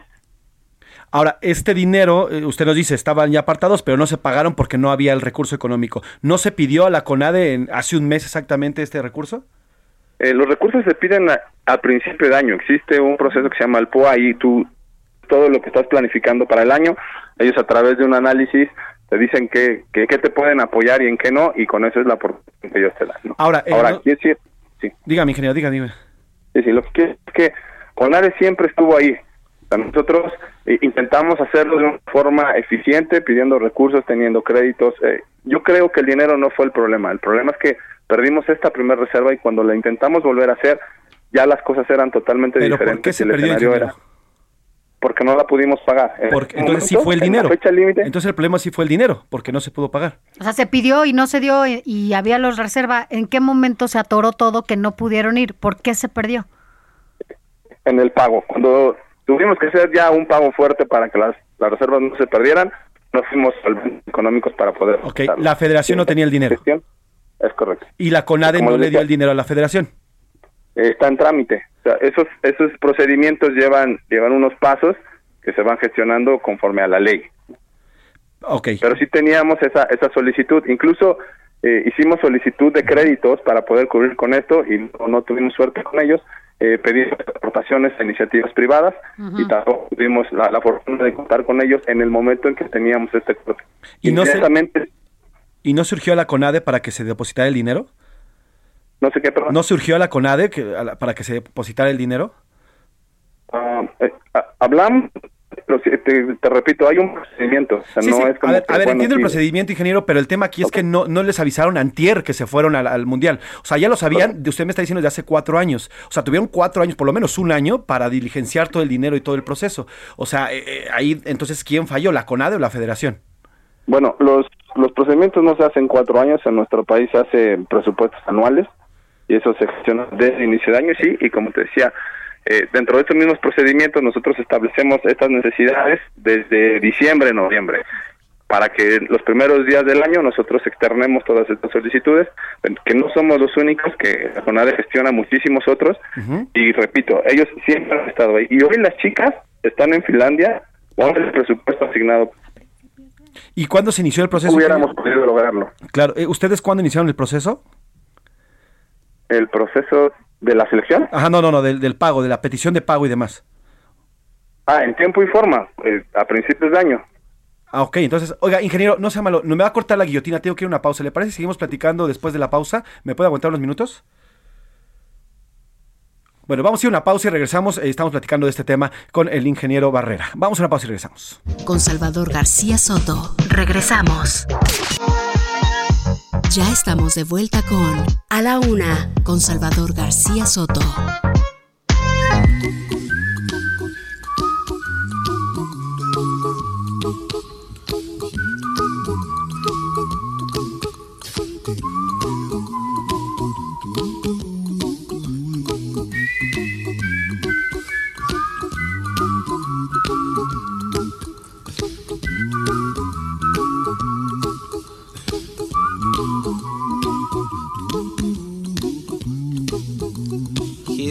Little song I wrote. You might want to sing it note for note. Don't worry. Be happy. In every life we have some trouble. Dos de la tarde con un minuto, dos de la tarde con un minuto. Bienvenidas, bienvenidos a la una con Salvador García Soto en el Heraldo Radio. A nombre del titular de este espacio, el periodista Salvador García Soto, y de todo este gran equipo que hace posible este servicio informativo que día a día le traemos hasta la radio, hasta su casa, su oficina, su auto, donde quiera que nos escuche. Gracias, de verdad, gracias. Eh, además, aplicación. está aquí con nosotros Sofía García también. ¿Cómo estás, mi Sofi? Muy bien, ¿y tú? Ya arrancando esta segunda hora de A la Una con mucha información, mucho que platicar, mucho que contar. Y estamos escuchando esta canción, Bobby McFerrin, Don't Worry, Be Happy, no te preocupes, sé feliz, Sofi. Yo así soy, así soy, Don't Worry Be Happy de Bobby McFerrin, Así em, es. que bueno, pues la lanzó, en, eh, yo me- por eso decía, yo la cantaba, yo la cantaba, claro, fue en 1988 cuando Así es. lanzaron este esta canción. Así es, en el 88 y un buen himno para estar contentos, estar alegres y levantar el ánimo. Súbele a mí, Alex. When you worry, your face will frown, and that will bring everybody down. So don't worry, be happy. Don't worry. Dos de la tarde con dos minutos. Se nos quedó pendiente y estábamos platicando y de verdad gracias, gracias sobre todo porque eh, nos está explicando qué es lo que ocurrió con estas chicas eh, de la selección femenil de fútbol americano. Al ingeniero César Barrera, él es presidente de la Federación Mexicana de Fútbol Americano y nos platicaba que hubo una serie ahí de vicisitudes eh, en la compra de los boletos para las eh, chicas que iban a disputar el Mundial allá en Finlandia. Ingeniero, nos platicaba, eh, bueno, pues que se hizo este bloqueo, pero en realidad, ¿dónde fue? ¿Quién fue la dependencia que falló? Porque, a ver, eh, los presupuestos se hacen, como bien lo dice, desde un año antes, desde finales del año del 2021. Ya se sabía que la selección mexicana eh, femenil de americano tenía un mundial a mediados de año. Tenía que ir. Tenía que ir. Ya se sabía cuántas personas iban, ya, se, se había presupuestado, o en teoría se debe haber presupuestado. Se hace una- un apartado de boletos en mayo, en miras al mundial que sería en julio, que está ahorita está transitando en Helsinki, en la capital de Finlandia, pero cuando se tuvo que pagar este apartado de boletos, pues resulta que no hay recursos y ahí nos quedamos, ingeniero. ¿Quién no soltó los recursos? ¿Quién no dio los recursos para hacer este pago que es- en teoría debió de haber estado presupuestado? Eh, aquí la realidad es que la federación es responsable de, de tener esos recursos. Nuestra federación es muy débil económicamente y no tenemos esa solvencia de poder resolver este tipo de cosas. la federación, el único recurso que, que le entra o que, que recibe es el asignado por la, la CONADE y este viene específicamente para eventos, ¿no? Pues en esta situación no es que hubiera o no un culpable. Aquí lo que yo yo puedo concluir es que eh, en, en esta primera fase no, pudi- no pudimos resolverlo, pero nosotros nos dimos a la tarea de, buscar todos los medios para hacerlo a través de iniciativa privada de los créditos, misma CONADE, y sí, gracias a la CONADE nuestras chicas hoy están viajando y que cuando ya intentamos retomar estos vuelos, estos ya estaban muy topados.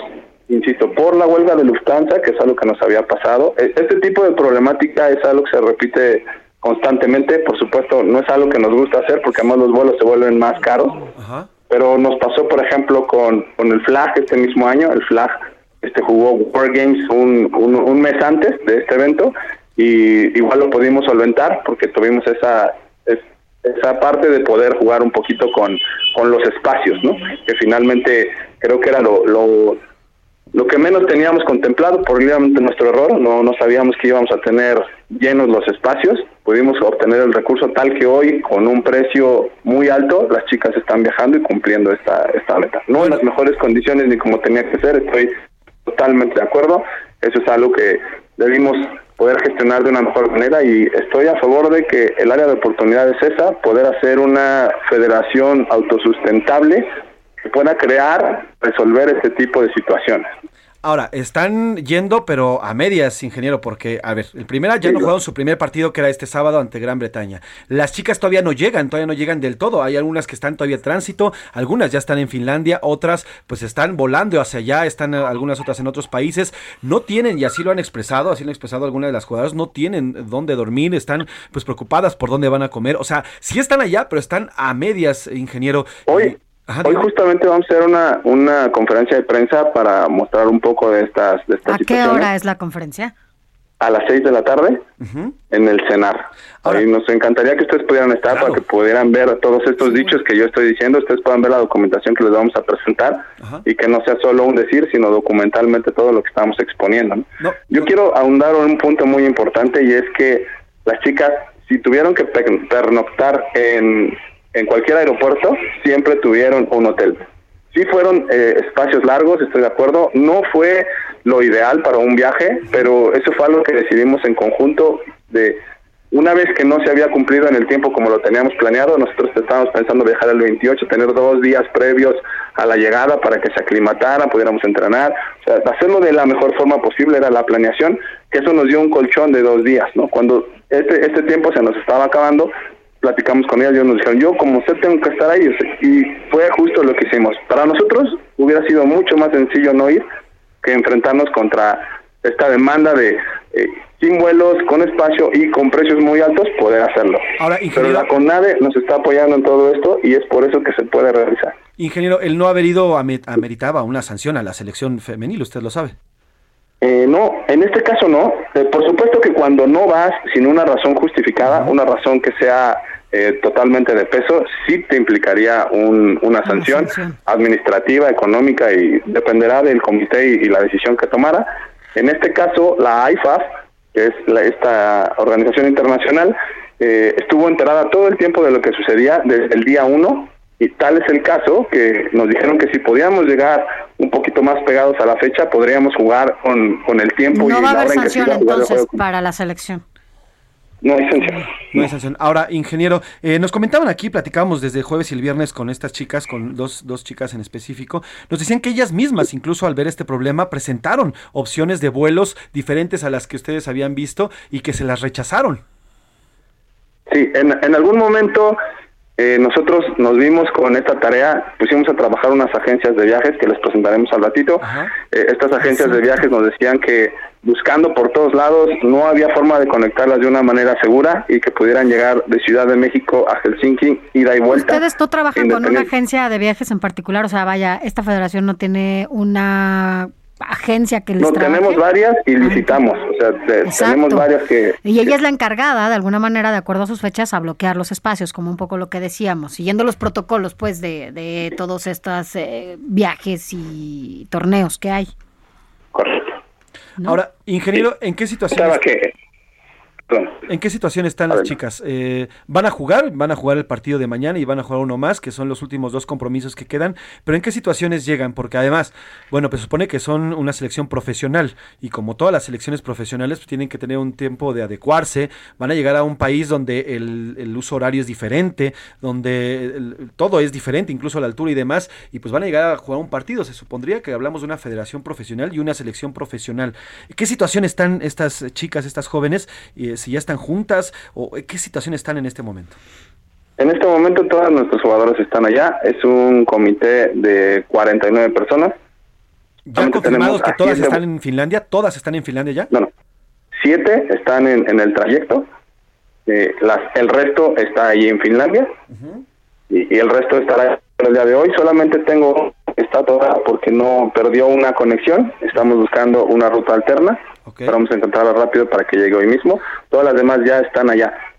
Incluso hace un día ya llegó el primer convoy y justamente tratábamos de hacer lo mejor posible. Pero quiero decir y subrayar que estamos muy claros de que este este viaje no fue lo mejor, no fue el ideal, pero que fue algo que acordamos con ellas. Podíamos haber cancelado y incluso era lo más fácil para todos, pero no creo que era lo que ellas se merecían, ¿no? Incluso hablamos con ellas, les contamos que esto iba a suceder y que no iba a ser sencillo un viaje a Europa, no era como viajar a Estados Unidos o algo aquí cercano, y menos por las conectividades que teníamos que hacer, y menos por la situación que ya estábamos muy claros del lleno que existía, de la sobreventa de, vuelos y de todo lo difícil que iba a ser poder hacerlo. Ahora, esto prácticamente lo hicieron con, los manos, con las manos, como se dice, con las manos en la puerta. ¿Esta prisa, esta urgencia, esta presión y todo este movimiento no lo pudieron haber hecho en mayo? Eh, Intentamos, sí, eh, en la medida de lo posible intentamos que estas cosas no nos dieran, que no nos atacaran. Eh, anteriormente lo hemos resuelto. Ahora, algo que nos dificultó aún más fue la huelga corrupta. Insisto, no fue el problema, pero fue algo que no dado a la solución. Bueno, vamos. En esta situación. Ingeniero, vamos, hay más aerolíneas. O sea, eso de la huelga de, de Lufthansa, híjole muy difícil. es que repartió lo demás, incluso eh, no, no solo en aerolíneas, ¿eh? nos costó trabajo trenes, nos costó trabajo la conectividad en sí. Era muy fácil llegar a Europa y era algo de lo que ellos nos comentaban. De repente en algunas reuniones que tuvimos decían, pues vámonos ya, o sea, vamos a, a Madrid, por ejemplo, y de ahí vemos qué hacemos. Eh, yo decía, es que es muy fácil llegar a Europa. El problema era la conectividad interna para estar en Helsinki, que era lo que finalmente queríamos, ¿no? Y en esta búsqueda de vuelos obtuvimos una, una agencia de viajes propuesta por una de estas muchachas esta agencia de viajes pudimos firmar un contrato en el que ella nos aseguraba que nuestras niñas iban a viajar seguras desde Ciudad de México hasta Helsinki, ida y vuelta. Una vez firmado el contrato, fue como le dimos luz verde. Por supuesto, siempre con un convenio de que una plática previa con las niñas de que esto iba a suceder, porque estábamos muy claros que íbamos a estar periodos de tiempo largo en aeropuerto, Sabíamos que no era el ideal, pero queríamos de alguna manera resolver esta, esta participación por la que ellas tanto han peleado. Ellas son chicas muy preparadas, más allá de, lo deportivo, es gente muy inteligente, gente preparada, educada, con estudios, hijas y mamás que saben perfectamente qué es. Y en esta parte de intentar ayudar y promover a que esto sucediera, pues, fuimos claros con ellas en el sentido y ellas dijeron, adelante, vamos a ir eh, en el momento en que sea. Ellas proponían incluso hasta el tercer juego si era necesario, pero por suerte no fue así, aunque no en las mejores condiciones y eso estoy totalmente de acuerdo. Ingeniero, ¿de quién era la responsabilidad que la selección mexicana femenil del fútbol americano llegara a Finlandia? La responsabilidad es de la federación. ¿Y la federación no pudo llevarlas entonces a Finlandia? Tuvimos suficientes recursos y a la fecha no los tenemos para poder solventar este tipo de situaciones. Bueno, pues, pues muchas gracias, ingeniero. Estaremos pendientes y sí, a las seis estaremos eh, pendientes y dando cuenta de esta, de esta conferencia de prensa y de lo que nos vaya comunicando. De verdad, gracias, gracias por dar voz y gracias por, pues, por, por explicar qué es lo que está ocurriendo, porque sí es algo que causó muchísimo ruido y bueno, pues las chicas también. Oiga, por último, híjole, quiero tocar madera y demás, y espero que de verdad que no. Pero si llega a pasar algo, que se le roben, que le roben el material, que le roben lo que sea, algo en las chicas, que se pierda algo, ¿quién va a saltar? Ellos viajan con un seguro, un seguro que nos otorga la, la CONAVE, un seguro donde ellas están protegidas de cualquier cosa que pudiera pasar. Perfecto. Eh, Pues ojalá digo, que- la mayoría ya está allá, nada de esto creo que pudiera ocurrirse, ojalá y sea el caso, ¿no? Nunca estamos exentos de este tipo de cosas, pero sí estamos prevenidos a que ocurra, ¿no? Allá ya tienen todo, ¿verdad? Hospedaje, el boleto de regreso, dónde van a estar, todo ya lo tienen asegurado. Se hizo ya un, es un host y ahí mismo combinado con las dos equipos, ahí todos, ahí duermen todos, ahí está la transportación a los a los entrenamientos, a los juegos, todo está ya para ellos. Pues ingeniero César Barrera, presidente de la Federación Mexicana de Fútbol Americano, gracias por estos minutos y por favor no perdamos el contacto, ¿le parece? No, estamos a la orden y ojalá puedan acompañarnos en esta conferencia para que quede un poquito más claro. Seguro, así lo haremos. Muchas gracias, ingeniero. Buena tarde. Gracias a ustedes. Saludos. Pues ahí está. ¿Usted lo escuchó? ¿Qué le decimos? No quiso aceptarlo, pero bueno, la responsabilidad ya quedó, pues quedó implícito. De de alguna manera lo dejó ver, ¿no? Finalmente es su responsabilidad, es, es responsabilidad de la federación. El hecho que las chavas no hayan podido llegar en tiempo y forma a Finlandia y que hayan podido jugar como se tenía previsto. Un torneo, algo de esta naturaleza siempre está incluso calendarizado con muchos meses, a veces años de anticipación, como para que no se puedan ejercer los recursos como o no se puedan presupuestar los recursos necesarios para que ellas puedan llegar. Y fíjense lo que nos dice, ¿eh? es un área de oportunidad, híjole. Híjole, esto no, pues es una es que esto fue no son áreas de oportunidad. Sí, no, o sea, esto yo no me imagino a una jugadora que vaya eh, con esta posibilidad de a, a ver cuáles son las áreas de oportunidad que tiene para que pueda salir bien el juego, ¿no? no. O sea, ellas van ya capacitadas, van entrenadas, le echan muchos, siempre le echan todas las ganas para que las cosas salgan y por alguna razón algo sucede. Pues la razón es eso, que la federación, y ahí está, ¿eh? ¿Y quién es la, quién es la responsable? Bueno, pues la responsable, responsable es la federación y la federación falló. Nada de área de oportunidad. Si esto hubiera pasado en una empresa, la persona encargada, el director encargado, el, el presidente encargado, lo que sea encargado, mire, ya estaría con su firma de renuncia en ese instante. Pero bueno, Ya sé. México es México. Eh, vamos a otro tema. Oiga, hicimos dos preguntas importantes, dos preguntas interesantes en, es- en esta polémica. Y ya está aquí en la cabina, además de mi querida Sofi García, ya está aquí Milka Ramírez. ¿Cómo estás, Milka? Muy bien, José Luis, muy bien, Sofía, ¿cómo están? Con altos brillos. Y Laura Mendiola, Lau, ¿cómo estás? Muy bien, aquí llegando, aterrizando a la cabina. Aterrizando, ¿cómo andan las dos? Tuvimos dos preguntas importantes, interesantes. La primera de ellas eh, en torno a el secretario de Hacienda y bueno, esta, pues este plan, este plan para detener o, o por lo menos intentar retroceder la inflación que nos está afectando, que nos está afectando en el país, si, si ve que está funcionando o no ve nada que no esté funcionando. Y la segunda, bueno, pues esta sociedad interamericana que va a hacer homenajes a por lo menos 13 periodistas asesinados en nuestro país. El Estado, ¿qué opina? ¿Qué es lo que está haciendo el Estado para ellos? Tenemos ya las respuestas a través de nuestro WhatsApp y de nuestro eh, Twitter también, pero antes la pregunta obligada es ¿Qué, dice el público? ¿Qué dice el público, mi querida Lau? Cuéntanos. Empezamos con un super saludos que le mandan a todo el equipo. Nos dicen por acá, nos dan a tole con el dedo, todo está cada vez más caro. Son unos estafadores que buscan jalar recursos para terminar, cueste lo que cueste, los proyectos del presidente. Si en verdad les interesara detener los índices de inflación, ya habrían dejado de lado esos proyectos que se enfocan en soluciones verdaderas. Qué bueno que los reporteros fallecidos fueron reconocidos, pero habría sido mucho mejor que ese reconocimiento lo recibieran en vida. A este gobierno no le interesa en nada su seguridad, al contrario, es evidente que les incomoda ca- cada vez más la libertad de expresión. Cuídese siempre, su servidor Víctor Gil Hernández. Querido Víctor, gracias por los buenos deseos. Y sí, bueno, pues el, el periodismo y en general muchos sectores, muchas minorías en nuestro país han sido abandonadas, ¿eh? han sido abandonadas profundamente. Las mujeres, yo pondría a las mujeres que de Que- verdad... Que somos una mayoría. que son una mayoría, una mayoría, sí, claro, el 60, más del 60% de la población mexicana es mujer, pero pues, eh, pues al final son las que están sufriendo y están sufriendo al menos 10 muertes diarias. Y las últimas tres semanas de la peor manera lo que hemos visto. Entonces, las mujeres, están también los periodistas, están los activistas, las y los activistas por derechos humanos, están también los ambientalistas, en fin, muchos, muchas minorías. eh, eh, no las mujeres que no son minoría, pero bueno, muchos sectores están siendo apabullados por el crimen y por otras cosas. Saludos al mejor programa de noticias ¡Eso! de la ¡Saludos! Dice la 4T ataca e intimida a la prensa, es característica de las dictaduras para callar la prensa que difunde noticias que evidencian un mal gobierno exterminando la democracia. Gracias por su comentario. Ah, nos dicen por acá. eh, Este señor Augusto, es el secretario de Gobernación, Ajá. no es el primero que sale a dialogar con los manifestantes. comentamos, sí, justo en su momento lo hizo también el licenciado Osorio Chong, las afueras de la Secretaría de Gobernación, atender otros problemas de interés en el país es lo que debería de hacer este señor Augusto y dejar el protagonismo para otra ocasión y no darle a tole con el dedo al pueblo. Así es, bueno, a diferencia, en aquellos tiempos el secretario de Gobernación, me acuerdo, Osorio Chong salió con pues mangas arremangadas Arremangadas. a la tarima a platicar con los estudiantes, Con tranquilizarlos y demás, pero a diferencia de ahora, pues Osorio Chong no aspiraba a una candidatura presidencial y no se fue caminando quién sabe a dónde a presumir que iba a tomar un café quién sabe dónde.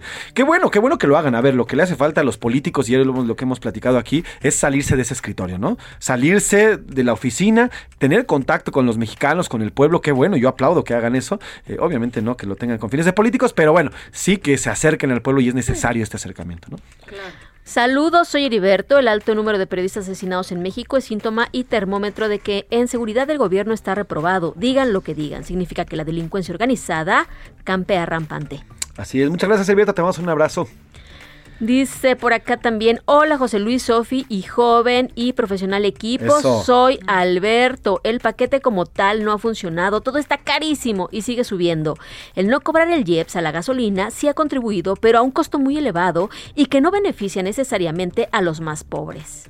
Exactamente, a ver, ahí se, se calcula que va entre, entre 90 mil y 120 mil millones de pesos el boquete que va a dejar eh, este subsidio a las gasolinas, ¿eh? Este boquete importante a, la- a las arcas públicas. Y bueno, pues aquí habría que ver porque se siguen destinando, ahorita vamos a ver una nota de Milka Ramírez, pues se sigue destinando mucho dinero a proyectos que ahorita pues no son indispensables. Por ejemplo, el AIFA.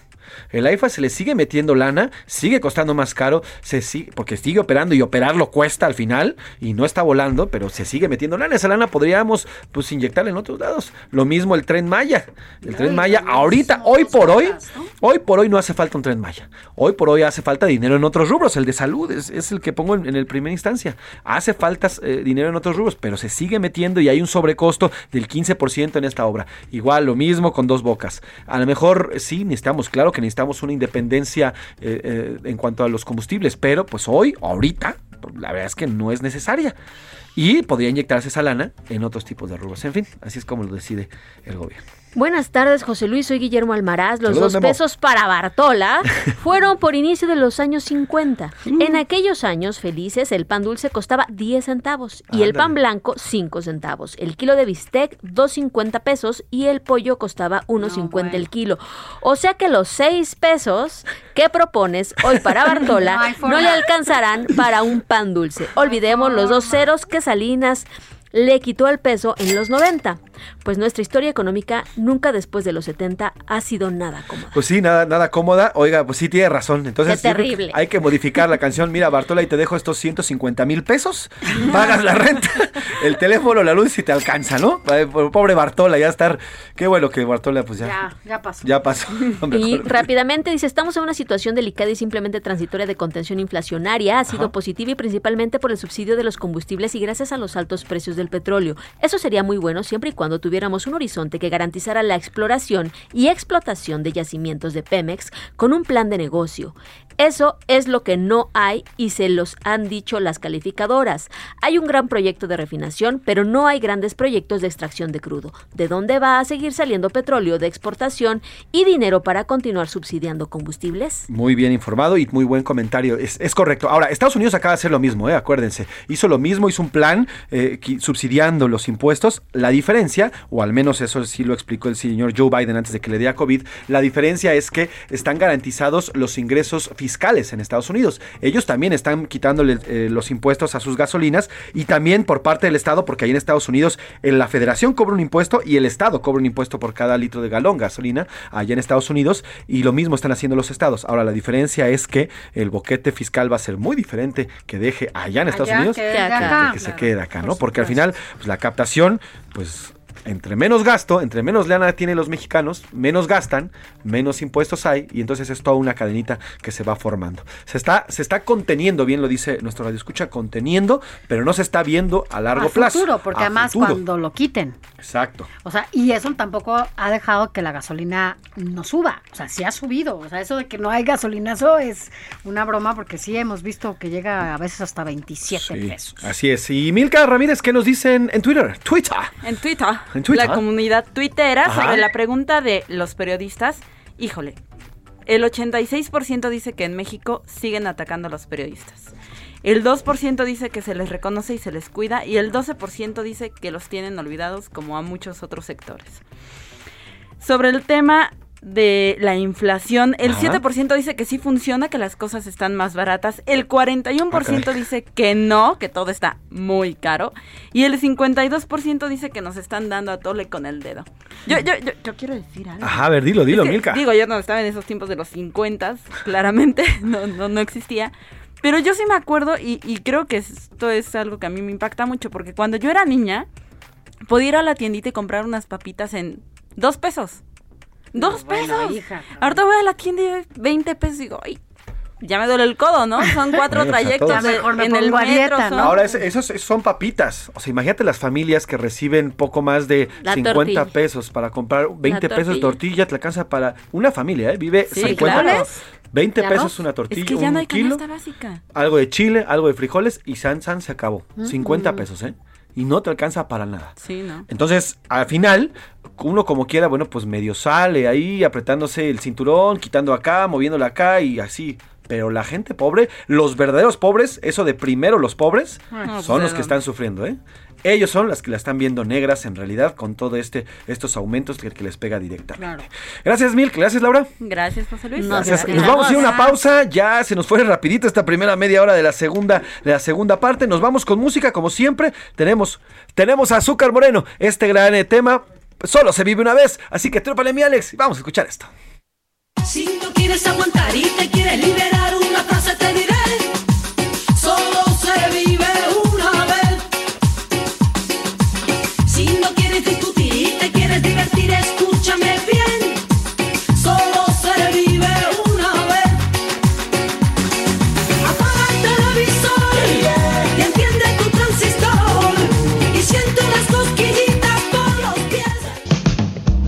Escuchando A la Una con Salvador García Soto. Regresamos.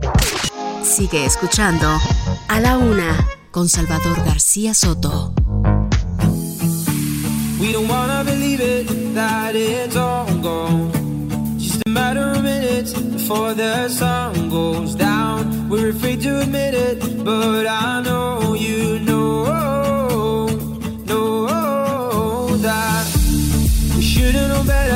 kept on trying.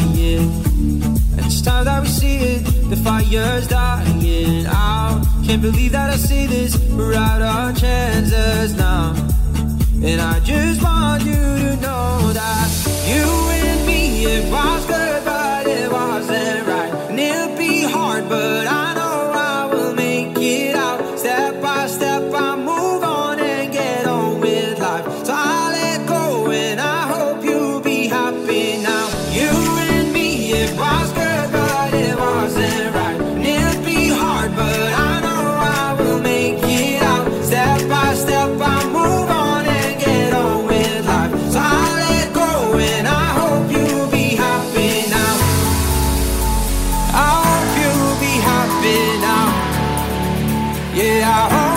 de la tarde con 31 minutos. Dos de la tarde con 31 minutos. Continuamos aquí en A la Una y seguimos hablando de la alegría, la felicidad, que es el tema de esta semana. Y vamos a tocar música sobre este tema, sobre vivir la vida, ser alegres, entrarle al año, a esta segunda parte del año con muchos brillos, mucho ánimo. Y a este también, este mes de agosto y esta semana con todo. ¿Qué estamos escuchando, mi Sofi? Oye, de todo un poco, ¿no? Sí. O sea, nos ha tocado de todo un poco y es lo que, ¿qué generación somos en donde nos ha tocado ver todo? Sí. O sea, no hay algo que no hayamos visto, guerras, pandemias, Pues sí. el planeta de cabeza, Crisis. eh, crisis, una crisis global brutal en materia económica, en materia de salud, o sea, vaya, yo creo que somos una, una generación con toda, con esta posibilidad de tener esta back de historia que, bueno, pues Importante e interesante. importante. Pero bueno, ¿qué estamos oyendo? Estamos escuchando Happy Now con Caigo. Eh, bueno, pues es Es un álbum que salió justamente, se llama Ultra Top Hit Connection Best. Esto fue en 2019. Así que bueno, pues es parte de la felicidad que decías que estamos haciendo Estamos- de la música, ¿no? Exactamente, escuchamos y ahora eh, hablando de la felicidad hace unos minutos y nos fuimos, nos fuimos con esta gran canción Azúcar Moreno de, los de los- los noventas, solo se vive una vez, que por cierto nos los escribió ahí una radio escuchan como petición especial, ahí está, desclava tu piel y ahora regresamos con electrónico, algo de house, Caigo, Happy Now y trépale mi Alex, porque estamos felices y estamos contentos.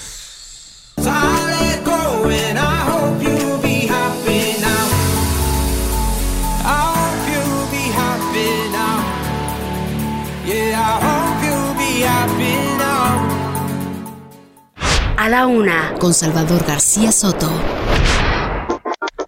Oiga, en este espacio le platicamos eh, la historia de, Ka- de Katia Ichazarreta. Ella es eh, originaria de Guadalajara, Jalisco, de aquí de nuestro país. Es ingeniera electrónica y divulgadora científica mexicana. Ella es nacionalizada estadounidense, vive allá en los Estados Unidos y ella se convirtió en la primer mexicana, la primer mujer mexicana, la primera astronauta mexicana en viajar al espacio exterior como parte de la misión Blue Origin eh, a bordo de una nave espacial New Shepard de estas de esta empresa que eh, pues ha lanzado últimamente bastantes eh, aeronaves hacia allá hacia el espacio. Ella esta mexicana le digo se convirtió en la primera mujer en hacer este viaje el mes pasado y bueno está de visita aquí en nuestro país, Sofi. Así es, y bueno, pues se reunió con el presidente Andrés Manuel López Obrador, allá estuvo en Palacio Nacional y al llegar, bueno, pues allá la tapatía, le manifestó su alegría y afirmó que busca ayudar a jóvenes estudiantes y científicos para apoyar a México. Así es, eh, vamos, vamos con Iván Saldaña. Él, él nos tiene todo el reporte de cómo va esta visita, pues una visita espacial y especial al Palacio Nacional. ¿Cómo estás, querido Iván? Buena tarde.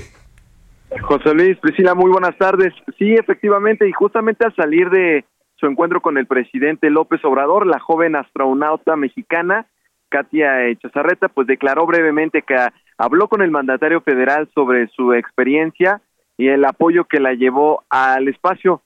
Vino la, la joven astronauta, pues por invitación del presidente López Obrador, estuvo en Palacio Nacional por casi dos horas, llegó a las 9.45 de la mañana y salió a las 11.33. Se dirigió después al Palacio de Gobierno de la Ciudad de México. Aquí el breve comentario que hizo al salir fue un poco más corto que a su llegada. Dijo que fue una muy una experiencia muy bonita, nos trató muy bien el presidente y platiqué le platiqué todo sobre mi experiencia y la importancia del apoyo, del apoyo de todos para hacer algo posible. Y bueno, por su parte, el presidente López Obrador publicó en sus redes sociales la fotografía que se tomó con la jalisciense y destacó que es un orgullo para el país, escribió la ingeniera eléctrica y astronauta Katia Echazarreta, orgullo de México. Eh, pues viajó al espacio ella el pasado 4 de junio en una misión organizada por una empresa estadounidense de transporte aeroespacial, Blue Origin, y bueno, este viaje duró alrededor de 10 minutos, pero pues la, la experiencia, una, una experiencia que muy pocas personas, y sobre todo destacarle al auditor que fue la primera Claro. mujer mexicana en viajar al espacio y también, eh, como es nacionalizada estadounidense, es la estadounidense más joven que ha viajado al espacio, José Luis Priscila. Por si fuera poco. Mi querido Iván, ¿te parece si escuchamos parte de lo que dijo Katia Ichazarreta a su llegada a Palacio? Porfa, vamos a escucharlo. La verdad es que es una experiencia que realmente te cambia la vida por completo.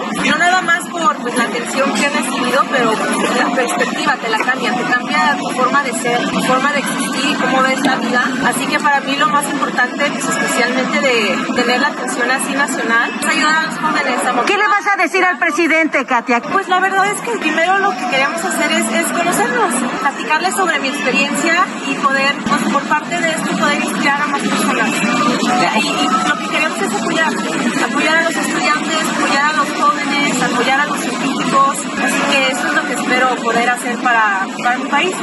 Iván, tú que estuviste cerca ahí en, en Palacio Nacional, cerca de Katia, ¿cómo la viste? ¿Cómo, ¿Cómo percibiste su personalidad? Se ve que es muy sonriente, se ve que es muy echada para adelante. Digo, tiene 27 años, la magia de la juventud, pero además es una gran mexicana que pues ya, por lo menos, ya viajó al espacio.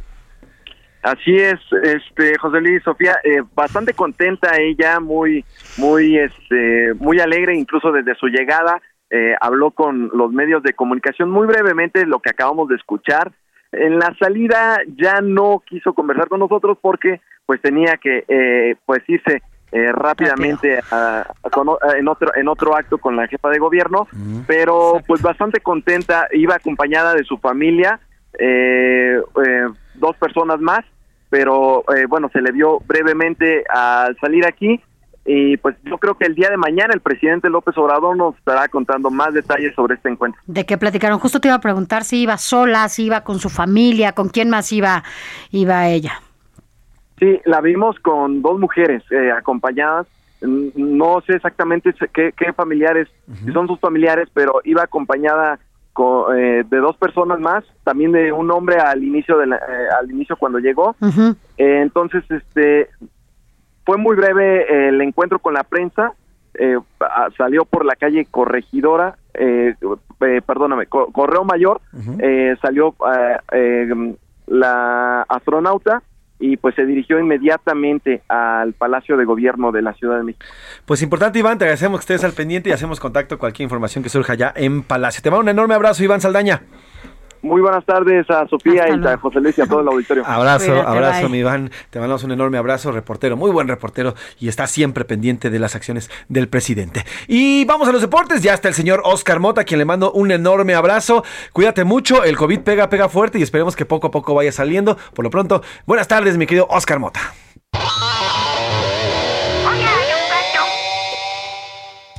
Mi querido Mafren José Luis Sánchez Macías, te mando un gran abrazo y por supuesto a las amigas y amigos que nos escuchan a la una con Salvador García Soto. Hoy un gran día para ganar con un poco de ronquera, no importa, pero aquí estamos para todos ustedes. Mucha información, tenemos que hablar de fútbol americano y del cochinero absoluto que tienen en la Federación Mexicana de Fútbol Americano, donde el día viernes en este espacio en a la una con Salvador García Soto, José Luis Sánchez entrevistó a una de las jugadoras de la selección mexicana eh, femenil de fútbol americano que pues no tenía sus boletos para poder viajar al Mundial de la especialidad en Finlandia. Y esto provocado, pues, ¿por qué cree usted? Por los malos manejos de esta federación que, ojo, hoy es este deporte, pero en México es de a tiro por viaje que muchas federaciones, insisto, están manejadas con las patas y verdaderamente quien termina pagando los platos rotos, los y las atletas. Ese mismo viernes, imagínese usted, en lugar de que las atletas estuvieran concentradas entrenando o ya de viaje, concentradas en el tema obviamente de algo importante como un mundial, pues no, se vieron obligadas a tener que cerrar circuito interior en la Ciudad de México para exigir que este presidentucho tuviera ahí la situación de ponerse a trabajar y de hacer su chamba. Martes a esta hora de la tarde, muchas de ellas todavía no han podido llegar a Finlandia, algunas están varadas en Francia, algunas otras están en otros aeropuertos ya en Europa, pues tratando ahí de mendigar y de encontrar algún vuelo, alguna conexión que las lleve al Mundial. El partido será las entre 2 y 3 de la mañana, tiempo de la Ciudad de México, eh, ya de miércoles. Incluso la Embajada de México en Finlandia ya hizo una invitación a los mexicanos que viven allá para que puedan asistir y ver el partido. Obviamente estaremos reportándoles. Ahí tengo que pasar a la NFL también fútbol americano porque pues no es un tema muy, muy halagador. De Sean Watson, que llegó a juntar más de 25 denuncias por mal comportamiento sexual, muchas de ellas por acoso verdaderamente, pues llegó a ciertos arreglos con temas de dinero y demás. Eso bueno, obviamente pues ya dependerá tanto de sus abogados como de quien haya aceptado estos arreglos, pero la realidad es que hubo muchas denuncias, más de 25 denuncias, insisto, y bueno, solamente la NFL le puso seis juegos de castigo ante un jugador que recibió un contrato de más de 230 millones de dólares. Verdaderamente es, imagínense, como una liga que pregona, pues obviamente unidad, que promueve pues el tema de respeto hacia las mujeres, pues bueno, permitirá a este jugador pues salir libre. Y ojo, es una investigación que no solamente la llevaron ellos, ¿eh? la llevaron también obviamente en temas ya de la justicia en Estados Unidos. Y por último, pues bueno, el siete veces campeón de la Fórmula 1, Lewis Hamilton, es parte ya de los dueños de los Broncos de Denver. También ya se había unido por ahí con Dolisa Rice, ex secretaria de Estado de los Estados Unidos. Y bueno, así como van, ya que eh, parte de los dueños es Rob Walton de una empresa importante ahí obviamente de supermercados, pues yo creo que dentro de poco el gran dueño, como lo dijeron los Simpson con Homero, estará ahí con los Broncos de Denver. Yo los invito a que me sigan, arroba mota-sports, platíqueme qué opina usted de estos temas. Regreso contigo, mi querido Mafren, José Luis Sánchez. Mi Oscar, gracias, échale muchas ganas, te mando un abrazo a ti, a tu esposa y a tus dos chamacos, muchas, muchas fuerzas en esto de COVID, cuídense mucho y bueno, ténganse bien vigiladitos. Gracias, de verdad, gracias por esta información deportiva y pues veremos también qué es lo que para todo ello. Oiga, el tema internacional, el, ecosistema, el ambiente internacional se está, se está tensando. A ver, vamos por partes, como dirían por ahí. Primero, este lunes el presidente de Estados Unidos, Joe Biden, informó que Fuerzas Armadas mataron con un dron al líder de Al Qaeda, Ayman al-Saharaui. Él, eh, eh, pues era eh, quien se presumía, se presumía había sido el orquestador de todos los ataques en el 11 de septiembre allá en Estados Unidos, donde derribaron las Torres Gemelas. Pero ¿quién era este, este personaje? ¿Por qué la relevancia de, su, de su asesinato? Vamos con esta nota que nos preparó Iván Márquez. Ayman al-Zawahiri era considerado el cerebro del grupo terrorista Al-Qaeda. Constituía una fuerte amenaza para Estados Unidos y el mundo entero.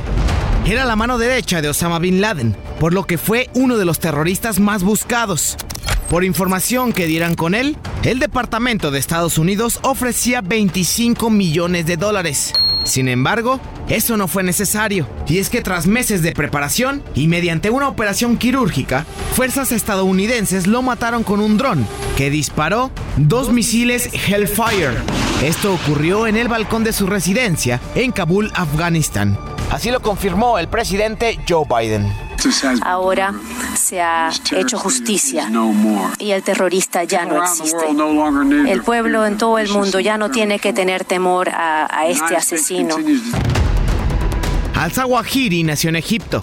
Estudió medicina en la Universidad del Cairo, donde por cierto obtuvo su maestría como médico cirujano, al igual que su padre, aunque sus compañeros de clase lo consideraban bastante tímido. Tuvo vínculos con musulmanes y se fue metiendo poco a poco en las entrañas terroristas. En 1970 lo consideraron parte del grupo que orquestó el derrocamiento del presidente egipcio Anwar Sadat. Conoció a Osama Bin Laden en el 87 y se dice que era su médico de cabecera, por lo que se ganó su confianza absoluta. En el 98 participó en los ataques a las embajadas de Estados Unidos en Kenia y Tanzania, al igual que de los atentados de las Torres Gemelas en 2001. Así, quien era el líder de Al Qaeda fue abatido. Para la una con Salvador García Soto, Iván Márquez. Con Salvador García Soto. Eso, eso es lo ocurrido eh, ayer, el día de ayer en esta zona eh, de Kabul, en Afganistán. Pero hoy, hoy ocurre un evento importante, Sofi. Hoy Ay, sí. un evento que tensó a Todavía todo más. el espectro internacional todavía más. ¿Qué pasó, Sofi? Pues la presidenta de la Cámara de Representantes de Estados Unidos, Nancy Pelosi, aterrizó a las 22 horas con 40 la noche eh, de ayer, pues, allá en Taiwán, esta mañana, tiempo de México. Bueno, pues la, por la diferencia que hay, ¿no? Tenemos más de 13 horas ahí. A pesar esto de las amenazas que había allá en China. Así es, va acompañada de cinco congresistas, entre ellos Gregory Mix, jefe del Comité de Exteriores de la Cámara Baja, aunque no confirmaron la visita oficial. Es una gira que comenzó este lunes en la región Asia-Pacífico. En respuesta, bueno, pues el Ministerio de Relaciones Exteriores chino emitió un comunicado en el que condenó la visita y señaló también que envía un mensaje erróneo sobre la independencia de Taiwán a las fuerzas separatistas. Pero ¿qué está ocurriendo en esta parte del mundo? ¿Por qué es tan importante y cómo nos puede afectar a nosotros como México esto que está ocurriendo allá de ese lado de eh, parte de Asia? Y para platicar de ello le agradecemos que nos tome esta llamada al doctor, eh, al doctor Daniel Abundis. Él es profesor de Relaciones Internacionales del TEC de Monterrey. Doctor, buenas tardes. Hola, buenas tardes, qué gusto saludarte. Doctor, ¿por qué está generando esta tensión la visita de la señora Pelosi a esta parte eh, de Taiwán? Bueno, de entrada, ¿por qué se está generando toda esta situación, toda esta controversia?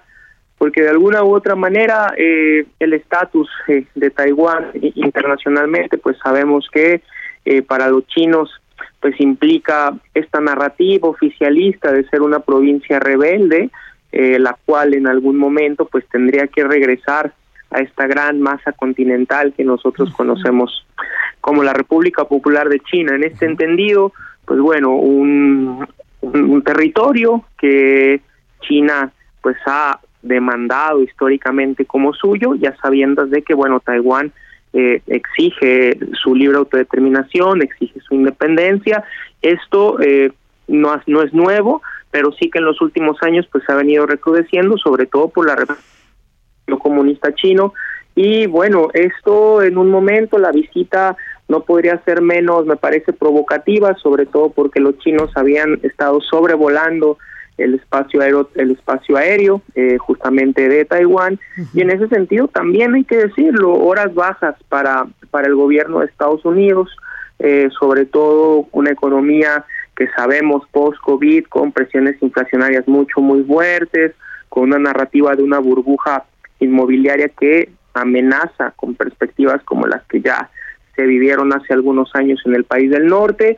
Eh, y por otro lado también me parece muy importante recalcar una figura de Joe Biden que ha venido a la baja en, en el gusto por el electorado estadounidense, es decir, estos años de gobierno no han gustado, el, el presidente Biden no ha dado las respuestas adecuadas, me parece, al panorama estadounidense en un año que sabemos pues que vienen elecciones intermedias que van a ser fundamentales no solamente para Biden y para Kamala Harris que ha estado desaparecida del mapa político estadounidense, sino para el propio Donald Trump y sus seguidores. Es decir, esto además, pues en un contexto global de la intervención eh, de Rusia en Ucrania, eh, que sabemos que también marca y ha marcado la agenda en las últimas eh, meses en, en el mundo.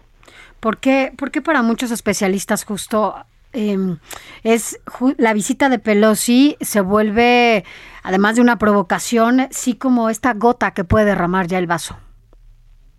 Sí, eh, justo. Eh, hace 25 años que un representante de la Cámara de, del Congreso de los Estados Unidos no visitaba eh, a la República Popular de China. Eh, y esto, reitero, no llega en buen momento, una provocación muy fuerte por las propias dinámicas del, tablero internacional, me parece. Hay que decirlo, eh, no es una visita oficial, es decir, no, no estamos ante una, una visita oficial, pero sí la visita de la presidenta de la Cámara de Representantes de los Estados Unidos, a, aterrizando en Taiwán, que además pues había ya China dicho que esto era una provocación, que no se tendría que hacer eh, este viaje, y la República Popular China diciendo pues que, eh, que instando a la, a la, delegación de los Estados Unidos, porque Pelosi no va sola, va con, van con algunos otros congresistas, sí. en donde pues no instara a Taiwán a seguir con estas reivindicaciones independentistas y que aceptara no este contexto de la geopolítica internacional para evitar problemas. Eh, obviamente, eh, el embajador de, de, China en Estados Unidos, el señor Gang, pues rechazó esta visita de manera categórica, eh, amenazando justamente a los Estados Unidos. Eh, reitero, en un momento complejo sí. por las propias dinámicas geopolíticas internacionales, pero sobre todo, reitero, pensando en que no es el mejor momento para Estados Unidos para una confrontación de ningún tipo, eh, sobre todo por las perspectivas políticas. Pero me parece también que este tipo de provocaciones, la señora Pelosi sabe jugar bien eh, justamente las perspectivas políticas, buscando también reposicionar claro. en ciertos sectores del electorado estadounidense. La propia figura de Biden que, reitero, ha venido a la baja en popularidad, en preferencia del electorado y que sabemos que a la vuelta de la esquina, con unas malas elecciones intermedias, pues esto podría abrir el camino para eh, cuatro años en el despacho oval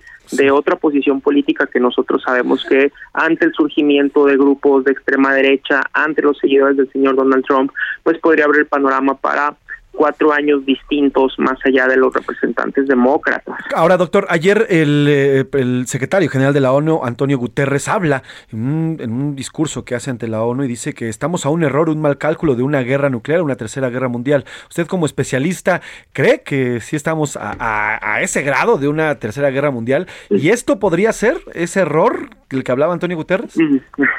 me, me, parece, me parece que habríamos que darle esa justa dimensión a, a estas palabras, eh, porque mucho hemos hablado de este holocausto nuclear. Me parece que es un discurso que, bueno, es un discurso que se quedó mucho en la psique humana a raíz de todo lo que se vivió durante la Guerra Fría, el trauma que representó justamente para la humanidad, no solamente para el pueblo japonés, eh, el hecho de que Estados Unidos utilizara estas bombas en Hiroshima y Nagasaki, eh, y esto pues a la postre se fue reivindicando durante todo el proceso que vivimos de guerra de guerra fría. Eh, pero hoy en día eh, y este discurso ya se había se, se había venido gestando sobre todo por las primeras intervenciones, aquellas primeras escaramuzas que han venido escalando Ajá. por parte de Vladimir Putin en Ucrania y siempre se, se tiende ¿no? a pensar en una tercera guerra mundial, en un holocausto nuclear. Me parece que lo que estamos viviendo hoy en día en el tablero geopolítico internacional es un proceso de cambios que se sitúan en la búsqueda de poder, sobre todo pensando en que no hay un hegemón consolidado, es decir, durante muchos años la sociedad internacional eh, se acostumbró a ver en los Estados Unidos, en la Unión de Repúblicas Socialistas y Soviéticas, estos grandes polos de poder. Al día de hoy no podemos decir que Estados Unidos sea ese gran polo de poder, aunque mantiene estas características de imperio, pero también por otro lado es muy importante recalcar que eh, han surgido otros actores en el tablero internacional que son fundamentales para entender un proceso de cambio geopolítico y una etapa transicional de este orden mundial, en donde China claramente ha levantado la mano, no solamente por sus perspectivas y su poderío económico, sino también por su manera de hacer política, la influencia que ha logrado en el cuerno de África, en algunas partes de Asia y también, por qué no decirlo también, con una serie de políticas y de diplomacia cultural a lo largo y ancho del globo. Pero también tenemos las presiones de la Federación Rusa, su expansionismo, tenemos estados como Irán también y sobre todo también tenemos actores no estatales que nos ponen justamente en un proceso transicional, es decir,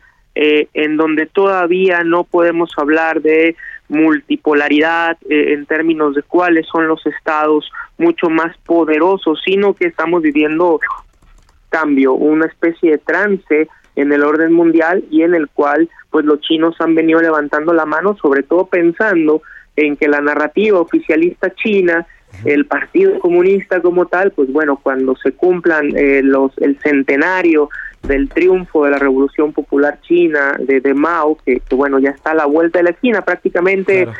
de aquí al 2050 no falta mucho, pues la idea es que China esté convertida en esta potencia hegemónica, pero también que pues estas provincias rebeldes pues ya formen parte Totalmente. de esta gran China. Entonces, en este sentido, me parece que no, no estamos presenciando la, la víspera, pero sí estamos presenciando tensiones muy fuertes claro. para eh, posicionarse como estos países hegemónicos en el tablero internacional. Pues doctor Daniel Abundis, gracias por estos minutos y gracias por explicarnos qué ocurre de este lado de Asia. Le mando un abrazo, que tenga buena tarde.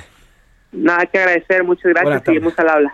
Así nos despedimos esta tarde, Sofi. Gracias. Nos vemos en la noche a Así las 8 es. por el 8. Gracias, Pepe. Gracias a todo este gran equipo. A nombre del titular de este espacio, el periodista Salvador García Soto. Yo soy José Luis Sánchez Macías y está usted informado. Muy buen provecho. Pase bonita tarde de martes. Por hoy termina A la Una con Salvador García Soto. Un encuentro del diario que piensa joven con el análisis y la crítica. A la Una con Salvador García Soto. De lunes a viernes de 1 a 3 de la tarde. When you make decisions for your company, you look for the no-brainers. If you have a lot of mailing to do, stamps.com is the ultimate no-brainer. Use the stamps.com mobile app to mail everything you need to keep your business running with up to 89% off USPS and UPS. Make the same no-brainer decision as over 1 million other businesses with stamps.com. Use code program for a special offer. That's stamps.com, code program.